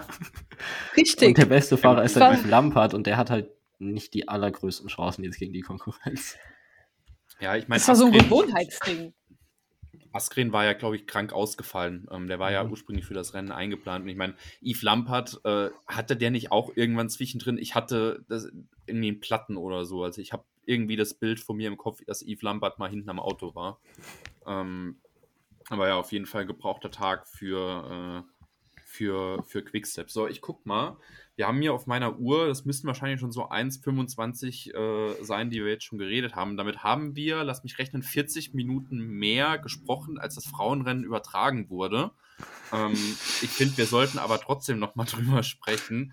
Ähm, das kam ja direkt im Anschluss und ich muss ja wirklich sagen, also das finde ich persönlich ziemlich beschissen. Dass, Dafür äh, liefen ungefähr Frau- genauso lange Vorberichte zum Frauenrennen und zwar vor dem Männerrennen noch. Genau, ja. ähm, und was ich persönlich sehr, sehr schade fand, dass sie den Einzug von, ähm, von Human Powered Health gezeigt haben, aber dann nicht mal mit einer Szene, wo die Mieke Kröger Anthem gespielt wurde. Aber dafür zehnmal Also- den Einzug von Liv Racing. ja. Nee, nee, nicht mal den Einzug, sondern nur, wo die in diesem komischen Gang standen und warten mussten. Das war noch das. Aber so, ähm, jetzt ein bisschen oft Also- Kilian. Kilian, wie war der Samstag für dich? Ja, war absolut wild, weil ich habe das nicht vorher gewusst. Also ich wurde nicht vorher gefragt und habe dann einfach irgendwann von, äh, wer ist das, der, äh, ich glaube der Social Media Mann oder so von Team DSM, der Lukas Kruse. Lukas Kruse, ja. Der hatte ein Video gemacht und dann wurde ich von irgendjemandem verlinkt, ich glaube von, von Pascal und von dir. Ja. Und plötzlich war so, hä, was passiert hier? ähm, und ich habe noch versucht, irgendwie dem Stream zuzuschalten. Und ähm, ja, war auf jeden Fall äh, eine sehr surreale Erfahrung. Und ähm, ja, aber auch sehr schön. Hat mich sehr gefreut. Also Flanders Classics. Wenn ihr wollt, dass Kilian einen Live-Auftritt hat bei der Ronde oder so, Ja, ich bin, glaubt der wäre dafür zu haben. ich bin zu buchen und bald habe ich auch drei Songs, die ich dann spielen kann live. Klasse. Nice. Jawohl. So, aber ähm, kommen, kommen wir von, diesem, von dieser schönen Geschichte ähm, dann auch nochmal zum Frauenrennen zurück. Ähm, Lena, wie hast du das Rennen mitverfolgt, erlebt, gesehen? Ja, also es war ja halt ein bisschen doof, weil wir haben 40 Kilometer vor Ziel gestartet. Da hat man schon relativ viel verpasst und ähm, wie das dann so ist, sind wir mitten in die Action reingekommen, weil Aleni Sierra von Movistar hatte halt gerade attackiert und hatte schon einige Sekunden Vorsprung bekommen. Äh, Entschuldigung, 25 Kilometer vor Ziel, 40 Minuten, egal. Ah, ihr wisst, was ich meine. Äh, hat äh, Sierra halt attackiert und zwar nur noch 25 Kilometer vor Ziel und die hat halt es war super schnell, also hat die super schnell ziemlich viel Zeit bekommen. Also nicht nur 20 Sekunden, sondern schnell 40 Sekunden. Und die hatte kurzzeitig, kurzzeitig eine Minute Vorsprung gehabt. Und Aline Sierra ist halt eine Fahrerin von der Qualität. Das ist schon mutig, ihr das zu geben. Also ich habe da, war da kurz schon wieder am Gedenken, dass es vielleicht ein wenig Übermut von SD Works ist, wie wir den in der letzten Saison schon häufiger mal gesehen hatten, dass sie ihre Gegnerinnen unterschätzen oder irgendwie teamkohärent nicht genau wissen, wer wann wie nachfahren soll und habe gedacht, das kann doch nicht schon wieder wahr sein. Ähm, ja, war es dann auch nicht. Weil ähm, es gibt halt Lotte Kopecki, also geneigte Hörer wissen, ich bin große, großer Lotte Kopecki-Fan und ähm, die ist halt, die ist halt einfach an der Mühe von Gerardsbergen im flachen Teil losgeballert und alle anderen haben sich angeguckt und äh, da, da sehe ich auch Movistar irgendwie in der, in der Pflicht. Da hätte direkt jemand nachgehen können. Am idealsten Fall vielleicht Liane Lippert, die meiner Meinung nach an dem Tag die stärkste Movistar-Fahrerin war. Besonders da Annemiek van Fleuten auch kurz davor noch einen Defekt gehabt hatte. Das ist aber nicht passiert. Aus dem Peloton ist keiner nachgefahren. Und wenn du Lotte Kopecki halt das gibst, dann, dann ist die halt auch nicht mehr wirklich einzuholen. Und als man dann am steileren Teil der Mühe war, war die schon richtig weit weg und hat Aline Sierra kurz oben eingeholt und nicht nur eingeholt, sondern direkt auch äh, überholt gehabt am Bossberg. Lippert gibt nochmal alles, tritt richtig auf die Pedale, richtig hart Watt und kommt nochmal ran, aber das war irgendwie auch alles nicht mehr richtig genug. Sie kann da nicht richtig nachsetzen und absetzen. Und äh, Kopecki fährt halt einfach Time-Trial-mäßig ein bisschen los. So ein bisschen wie, wie Wout van Aert letztes Jahr. Das war da auch Omloop, oder? Ja. Ja. Genau, so in dem Stil kann man das eigentlich ganz gut nennen. Ja, und ja, ich hinten fand- war man sich. Hinten war man sich auch nicht ganz einig, ob der Nachführarbeit, weil man ein riesiges Problem hatte. Und dieses Problem nannte sich Lorena Wiebes. Also eine der besten Sprinterinnen, wenn nicht die beste Sprinterin im Damenpeloton. Und ich hatte eigentlich erwartet, dass die Mühe van Gerardsbergen Lorena Wiebes den gar ausmacht, auf jeden Fall irgendwie ein wenig zurückwirft, aber die hat, also es war einfach der Tag der Sprinterinnen und Sprinter, weil die hat so absurd gut geklettert, das hätte ich ihr nicht gegeben. Also so absurd gut geklettert. Die war am Das Bossberg war, eine der drei stärksten Fahrerinnen noch aus dem Feld mit Ja, das war Lippert unglaublich. und Ich hab, Nieverdommer waren das, glaube ich, die beiden. Oder, ja, oder also die ist Ludwig. halt mit richtigen, richtigen Kletterinnen. Ich glaube, es war Nivea Doma. Die ist einfach mit richtigen Kletterinnen. Ich habe einfach mit offenem Mund da gesessen und habe gedacht, was bin ich hier sehen? Das war einfach unglaublich. Und ähm, du willst halt einfach nicht eine, nicht eine Wiebes mit zum Ziel nehmen. Und deswegen war man im Peloton jetzt auch nicht so groß gewillt, unbedingt alles zu investieren, um Kopecki nochmal einzuholen, weil man halt die Angst hatte, ja, dann haben wir Kopecki eingeholt, haben kaum noch Sprinterinnen, die irgendwie vielleicht bei uns was anfangen können. Und gegen Wiebes wird ein Sprintsieg eh schwierig. Ja, das hat sich dann, da ist halt noch Movistar ein bisschen gefahren, die sind für Norsgaard gefahren als Sprinterin letztlich, aber es kam eigentlich, wie es kommen musste, Kopecki gewinnt souverän. Und danach sprintet Wiebes halt aus dem Peloton heraus auf Platz 2. Um, dritte wird Bastianelli und dann vierte Norsgaard von Movistar. Bastia Schnelli, uh. Ja, ich kann diesen Namen auch nicht mehr hören, ohne Jean-Claudes Stimme im Hinterkopf zu haben, die das sagt. Ja, ähm, also ich finde, ähm, was, ja, was ja auf jeden Fall große Gewinner dieses Rennens Team SD Works, ich meine mit Kopecki vorne und, und mit Wiebes auf zwei. Ich muss aber echt nochmal mit, äh, mit Movistar nochmal ein böses, böses Wörtchen reden. Ich finde, die haben sich mit der Taktik eigentlich selbst kaputt gemacht. Und ich habe auch nochmal mir danach das Interview, was äh, Liane Lippert auch nochmal mit ähm, im Cycling Magazine geführt hat, auch nochmal angehört. Und es, es ist halt tatsächlich ein bisschen dran gescheitert, dass sie sich mit der früheren Attacke von Sierra die Optionen kaputt gemacht haben. Weil persönlich jetzt meiner Ansicht nach, Kopecki war an der Mühe stark, aber äh, aus dieser Verfolgergruppe fand ich eigentlich Lippert, die ist ja gefühlt die Mühe auch hochgeflogen. Und ähm, aber du, du hast halt trotzdem schon gemerkt, die war so ein bisschen so, ah, soll ich voll reingehen, weil wir haben immer ja noch Sierra vorne und da, das fand ich persönlich schade, weil ganz ehrlich, wäre es vielleicht anders gewesen, wäre Sierra zu dem Zeitpunkt nicht vorne gewesen, wäre Lippert vielleicht die Mühe und auch noch den Bossberg mit Kopecki hochgekommen. Ich hätte nicht erwartet, dass die äh, Kopecki in einem Sprint schlägt, also ähm, den Sieg hätte ich äh, dann jetzt in der Situation dann nicht angerechnet. Aber dann hast du vielleicht halt nicht Norsgaard auf vier, sondern vielleicht eine Lippert auf zwei und stehst auf dem Podium drauf. Da finde ich natürlich, dass dann auch äh, Van Fleuten noch einen Defekt hat, ist dann natürlich dann in dem Moment noch, äh, du, hast kein Glück und kommt noch Pech dazu. Aber ähm, ich finde, da hat man ein bisschen was verspielt. Aber ich fand schon grundsätzlich richtig, dass Sierra die Attacke gefahren ist. Also die kann, wenn Kopecki jetzt nicht in der absurd guten Form ist, wie sie dann tatsächlich war, das auch halten. Also wenn der Rennverlauf anders wäre. Also Lipp, am, am besten wäre es halt wirklich gewesen, wenn Lippert mit Kopecki, sie hätte ja, sie hätte ja einfach Kopecki neutralisieren können, indem sie mit ihr geht in dem Moment unten, direkt unten. Das Problem war ja, dass, dass Lippert erst attackiert hat und gegangen hat. Vielleicht konnte sie auch nicht früher, weil es zu flach war, aber Lippert ist im steilen Teil von der Mühe halt mitgegangen. Und der Rest vom Piloto auch. Und Kopecki ist einfach im flachen Teil von der Mühe schon losgefahren. Und du darfst sie das nicht, du, du darfst die nicht losfahren lassen da. Das ist, das ist, das ist voll, du darfst die da einfach nicht losfahren lassen, weil die kann da in dem flachen Teil schon so viel rausfahren und die verliert im steilen Teil eigentlich nichts, dass die anderen im steilen Teil so viel investieren müssen. Also ich stimme dir halb zu.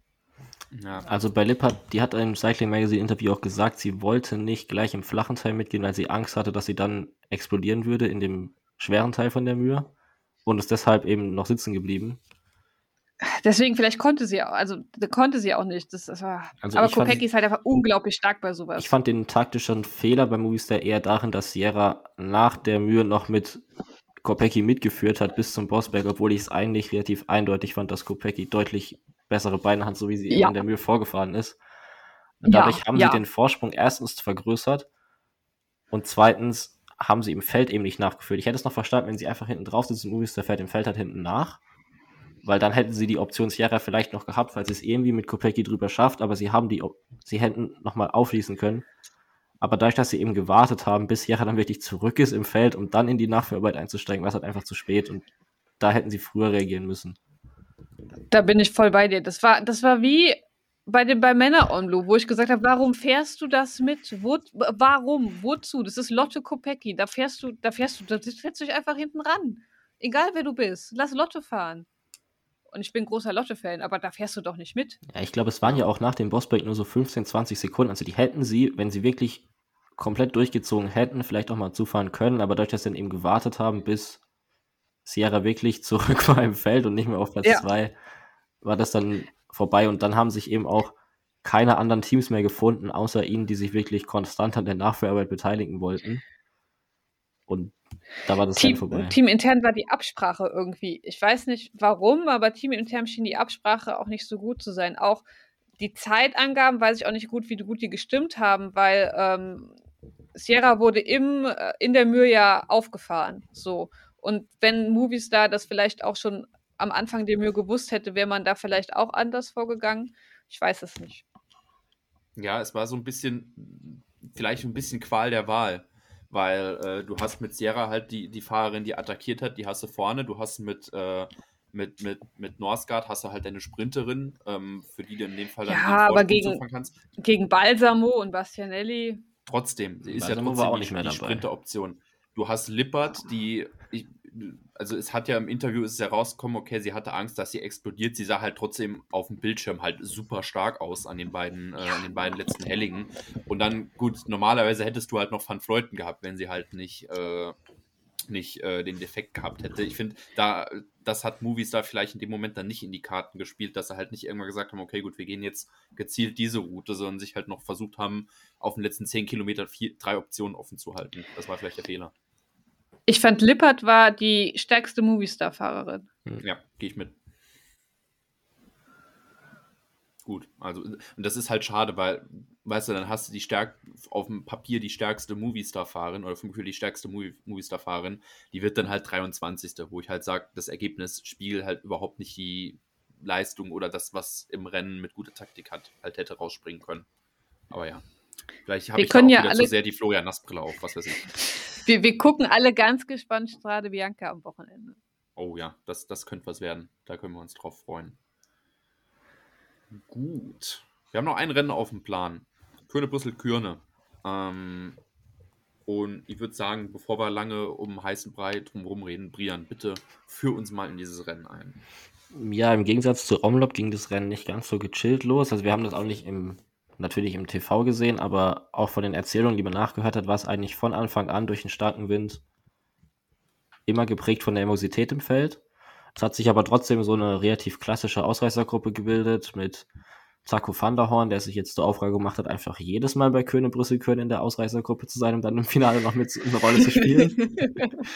und dann war da auch noch dabei ähm, unter anderem Daniel Oss von Total Energie oder Luis Mas von Movistar, die sich mal wieder gedacht haben, Hauptsache, wir sind irgendwie dabei. Und ah, der, der bessere Mastbruder, ich erinnere da an was. Und dann haben wir 100 Kilometer vom Ziel oder sowas hat, glaube ich, die Übertragung gestartet. Und es ging erstmal los damit, dass Jumbo Visma so nach zwei Minuten Übertragungszeit eine Windkantensituation aufgemacht hat und das komplette Feld einmal in die Länge gezogen hat. Gerissen ist es dann aber so richtig erst, nachdem Philipsen sich mit dem gesamten Team von Alpecin de Koenig hingelegt hat und er war der Einzige, der noch länger liegen geblieben ist. Da standen noch so vier andere Fahrer von dem Team außenrum, haben gewartet, bis er wieder aufsteht, um ihm dann das Rad zu geben und mit ihm wieder zurückzufahren. Und da ist dann eben, ist dann ein großer Split im, Pelot im Peloton gekommen und Jumbo war eben mit allen Fahrern vorne. Ich glaube, zu dem Zeitpunkt hat Perstrand Hagenes oder wie man den auch immer ausspricht, der ja eigentlich noch für Edevo-Team fährt, diese Windkante eben initiiert und dann auch das Team so in die nächsten Hellingen reingefahren. Und da haben sie dann so eine, ich glaube, Benji Nassen hat Pro Cycling Manager Attacke ausgepackt, wo sie einfach mit den ersten drei Fahrern losgefahren sind und der vierte Fahrer hat das Rad gehen lassen und dann waren die da erstmal zu dritt vorne. Sind dann zugefahren worden von Peter Sagan, Tim Wellens, Matej Mohoric und so waren da dabei. Und sind eben in dieser Konstellation dann zur Ausreisergruppe vorgefahren. Da dachte man noch so kurz, oh, Sagan hat jetzt eine Relaisstation mit Daniel Oss. Das hat sich aber kurz danach schon wieder erledigt gehabt, weil Sagan einfach am nächsten Anstieg zurückgefallen ist und dann wirklich auch richtig zurückgefallen ist und Daniel Oss einfach noch ein bisschen länger vorne dabei war als er selbst. Und letztendlich haben sich ähm, Tim Wellens, Matej Mohoric zusammen mit Nathan van Hooydonk und Tisch Benot von Jumbo Visma abgesetzt. Und Taco van der Horn hat das gleiche wiederholt, wie er im letzten Jahr auch gemacht hat. Und ist mit denen mitgefahren und war dann eben auch noch in der Spitzengruppe dabei. Und die sind dann irgendwie die letzten 80 Kilometer einfach vorne gefahren.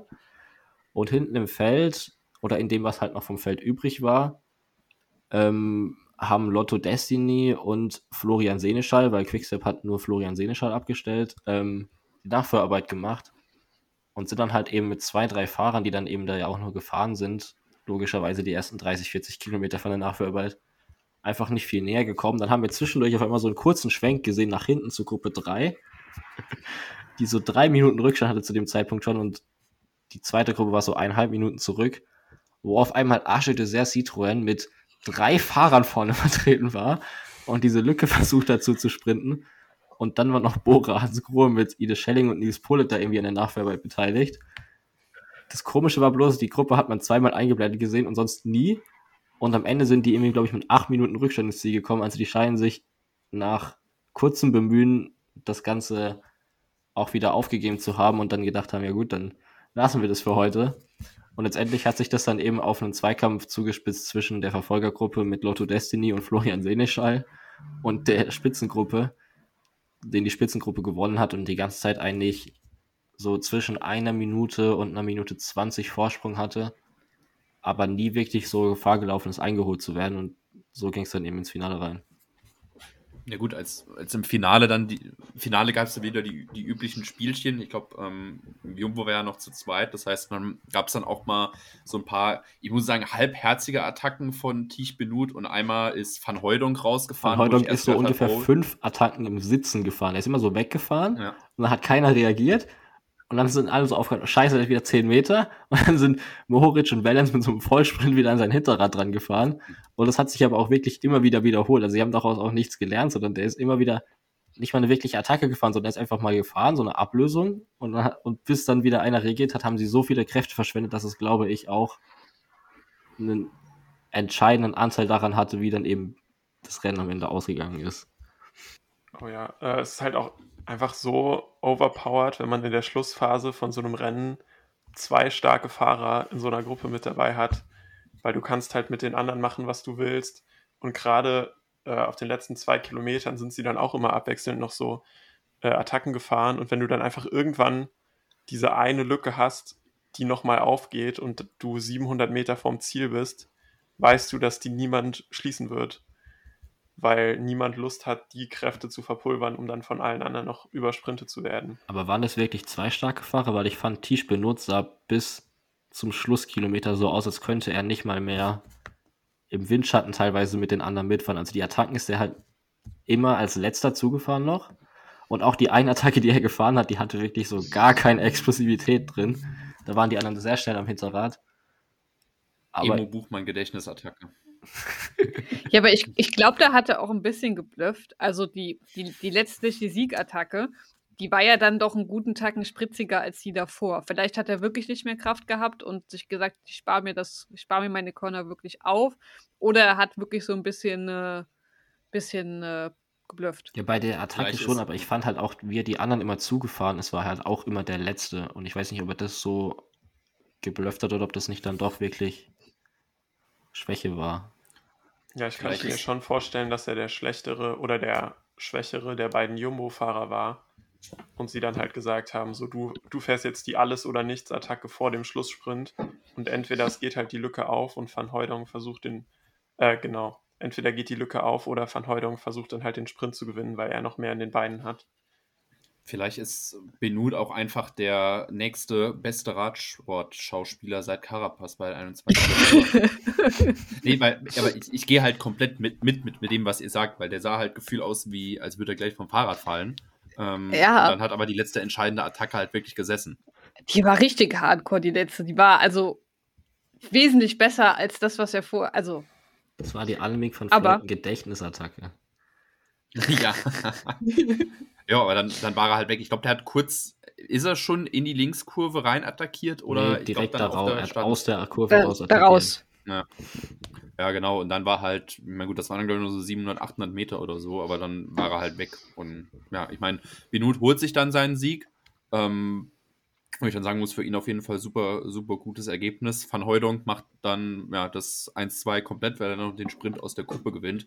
Und Mohoric wird dann vor Van der Horn äh, Dritter. Und Wellens äh, macht dann auch diese Gruppe Und zu. wer gewinnt den Sprint aus der ersten großen Erfolgergruppe? Natürlich auch Jumbo Visma mit Ja. Christoph Laporte. Jawohl, vor Deli und Rodimeus. Ähm, ja. Wird, ich, ich stelle jetzt mal die Frage so ganz provokant, gewinnt Jumbo jetzt einfach jedes Klassikerrennen diese Saison? Wie seht ihr das? Naja, wir hatten ja letztes Jahr eigentlich dieselbe Situation. Und da war ja auch schon die Aussage, oh, Jumbo, die gewinnen jetzt alles. Aber wir müssen ja auch sagen, dass zum Beispiel Leute wie Mathieu van der Poel oder Tadej Pogacar noch nicht ihre Klassiker-Saison gestartet haben. Also es sind ja noch nicht alle Big Players mit dabei. Und wir haben ja auch eben festgestellt, dass zum Beispiel bei, ähm, bei, bei Omloop Jumbo auch in die Karten gespielt hat, dass, dass manche Teams sich irgendwie vielleicht nicht so besonders clever angestellt haben. Ich hoffe, dass es nicht vorbei ist. Ja, ich finde auch bei Klassikern, die kann man nicht so komplett unter Kontrolle haben, wie zum Beispiel äh, damals als Sky die Tour de France jedes Jahr auf die gleiche Weise gewonnen hat, weil dafür sind einfach die Klassikerrennen zu unterschiedlich und zu unberechenbar und es passieren verrückte Sachen. Man muss sagen, gerade mit dieser Pro Cycling Manager Meme-Attacke und Co. waren sie schon sehr nah dran an Kontrolle dieses Wochenende. Aber letztes Jahr war zum Beispiel bei Omlop auch äh, das Power-Duo aus Greg van Avermaet und Oliver Nasen Platz 3 und 4 und von denen haben wir den ganzen Rest des, der Klassiker-Saison, glaube ich, keinen Top 10 mehr bekommen. Also können wir ja vielleicht hoffen, dass es Jumbo genauso ergeht. Ja, ich meine, eine Sache können wir fest einplanen. Dylan van Baale wird die Runde nicht gewinnen. Das ist ja Tradition, dass der Omloop-Gewinner, ich glaube, noch nie die Runde gewonnen hat. Ähm, Hat aber er ich ja fand es dafür halt. letztes Jahr, oder? Nee, letztes Jahr war Roubaix. Letztes Jahr hat Van Aert, äh, ja, Van Baale hat letztes Jahr Roubaix gewonnen und ähm, Omloop war Van Aert, aber der hat ja dann im, bei der Runde nichts zu melden gehabt. Aber ich finde es halt einfach brutal, weil ganz ehrlich, ja, stimmt, der war nicht dabei. Wenn du, Corona. Ja, wenn du jetzt schon äh, alleine nur vorm Rennen mal auf die Startliste geguckt hast, bei Kürne, Brüssel, Kürne, da, ich, ich gehe jetzt mal, ganz ehrlich, es gibt zwei Fahrer, wo ich überrascht wäre, wenn die auf einmal als Sieger da standen. Das wären Affini oder Hagenes. Aber ansonsten hast du einen Van Baale, einen Benut, einen Laporte, einen Tratnik und Van Heudonk, wo ich sage, fünf Fahrer, wenn die so ein Rennen gewinnen, sage ich, ja, erwartbar. Ne? Ähm, das ist halt schon brutal. Und, Hat Van äh, Baale eigentlich so eine Art Tarnkappenmodus oder sowas? Der hat bei, Wie kann, der, wie kann der Mann denn einfach immer, der, der macht ja, der macht ja keine Mathieu van der Poel Gedächtnisattacke, wo der da ein Watt, wo der ein Wattmonster droppt und dann ist er weg, wenn du nicht richtig aufpasst, sondern der fährt halt irgendwie einfach immer los, so schon bestimmt, aber jetzt auch nicht so absurd hart, dass da keiner nachkommen könnte. Er, Aber das macht er auch immer wieder. er fährt vor allem immer dann los, bevor die anderen losfahren. Und dann ist er schon vorne dran. Und wenn sie dann nochmal aufschießen können, ist er halt immer vorne. Und wenn keiner aufschießen kann, dann fährt er halt alleine. Dylan das, Van- das, das, das ist immer dasselbe. Dylan van Baale hat es einfach geschafft, den Breakaway Burrito aus Swift ins reale Leben überzubringen. er hat einfach immer Power Up. Du kannst ihn so 10, 10 Sekunden lang existiert sein Windschatten nicht. Und dann packt er es immer wegzufahren. Aber ja, es ist echt Das- total.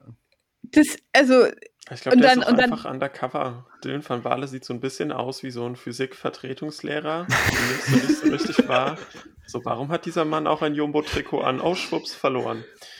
aber Mohoric wurde auch gefragt nach dem Rennen, wie das denn ist, als Van, und, und der meinte so, ja, wir haben erst gar nicht gemerkt, dass das Van Baale ist. Wir dachten, das wäre ein anderer Fahrer. Ja gut, aber da war es immer noch Van Heunog oder Tratnik oder Laporte, da kann man trotzdem hinterherfahren. Vielleicht dachten sie, es wäre Affini. Vielleicht war das der Grund. Ja, was man übrigens auch sagen muss über Jumbo, auch wenn wir uns jetzt ein bisschen über die Dominanz nerven, scheint der Team Spirit echt krass zu sein, weil ich fand es so süß, wie Van Hooydonk gejubelt hat für Benoit, obwohl er gerade selber Zweiter geworden ist und noch nie ein Profirennen gewonnen hat. Also ich finde, das schon zeigt schon, dass der Team Spirit echt gut ist. Das stimmt. Brian, wie heißt immer Samen Win, ne? Simon Willen.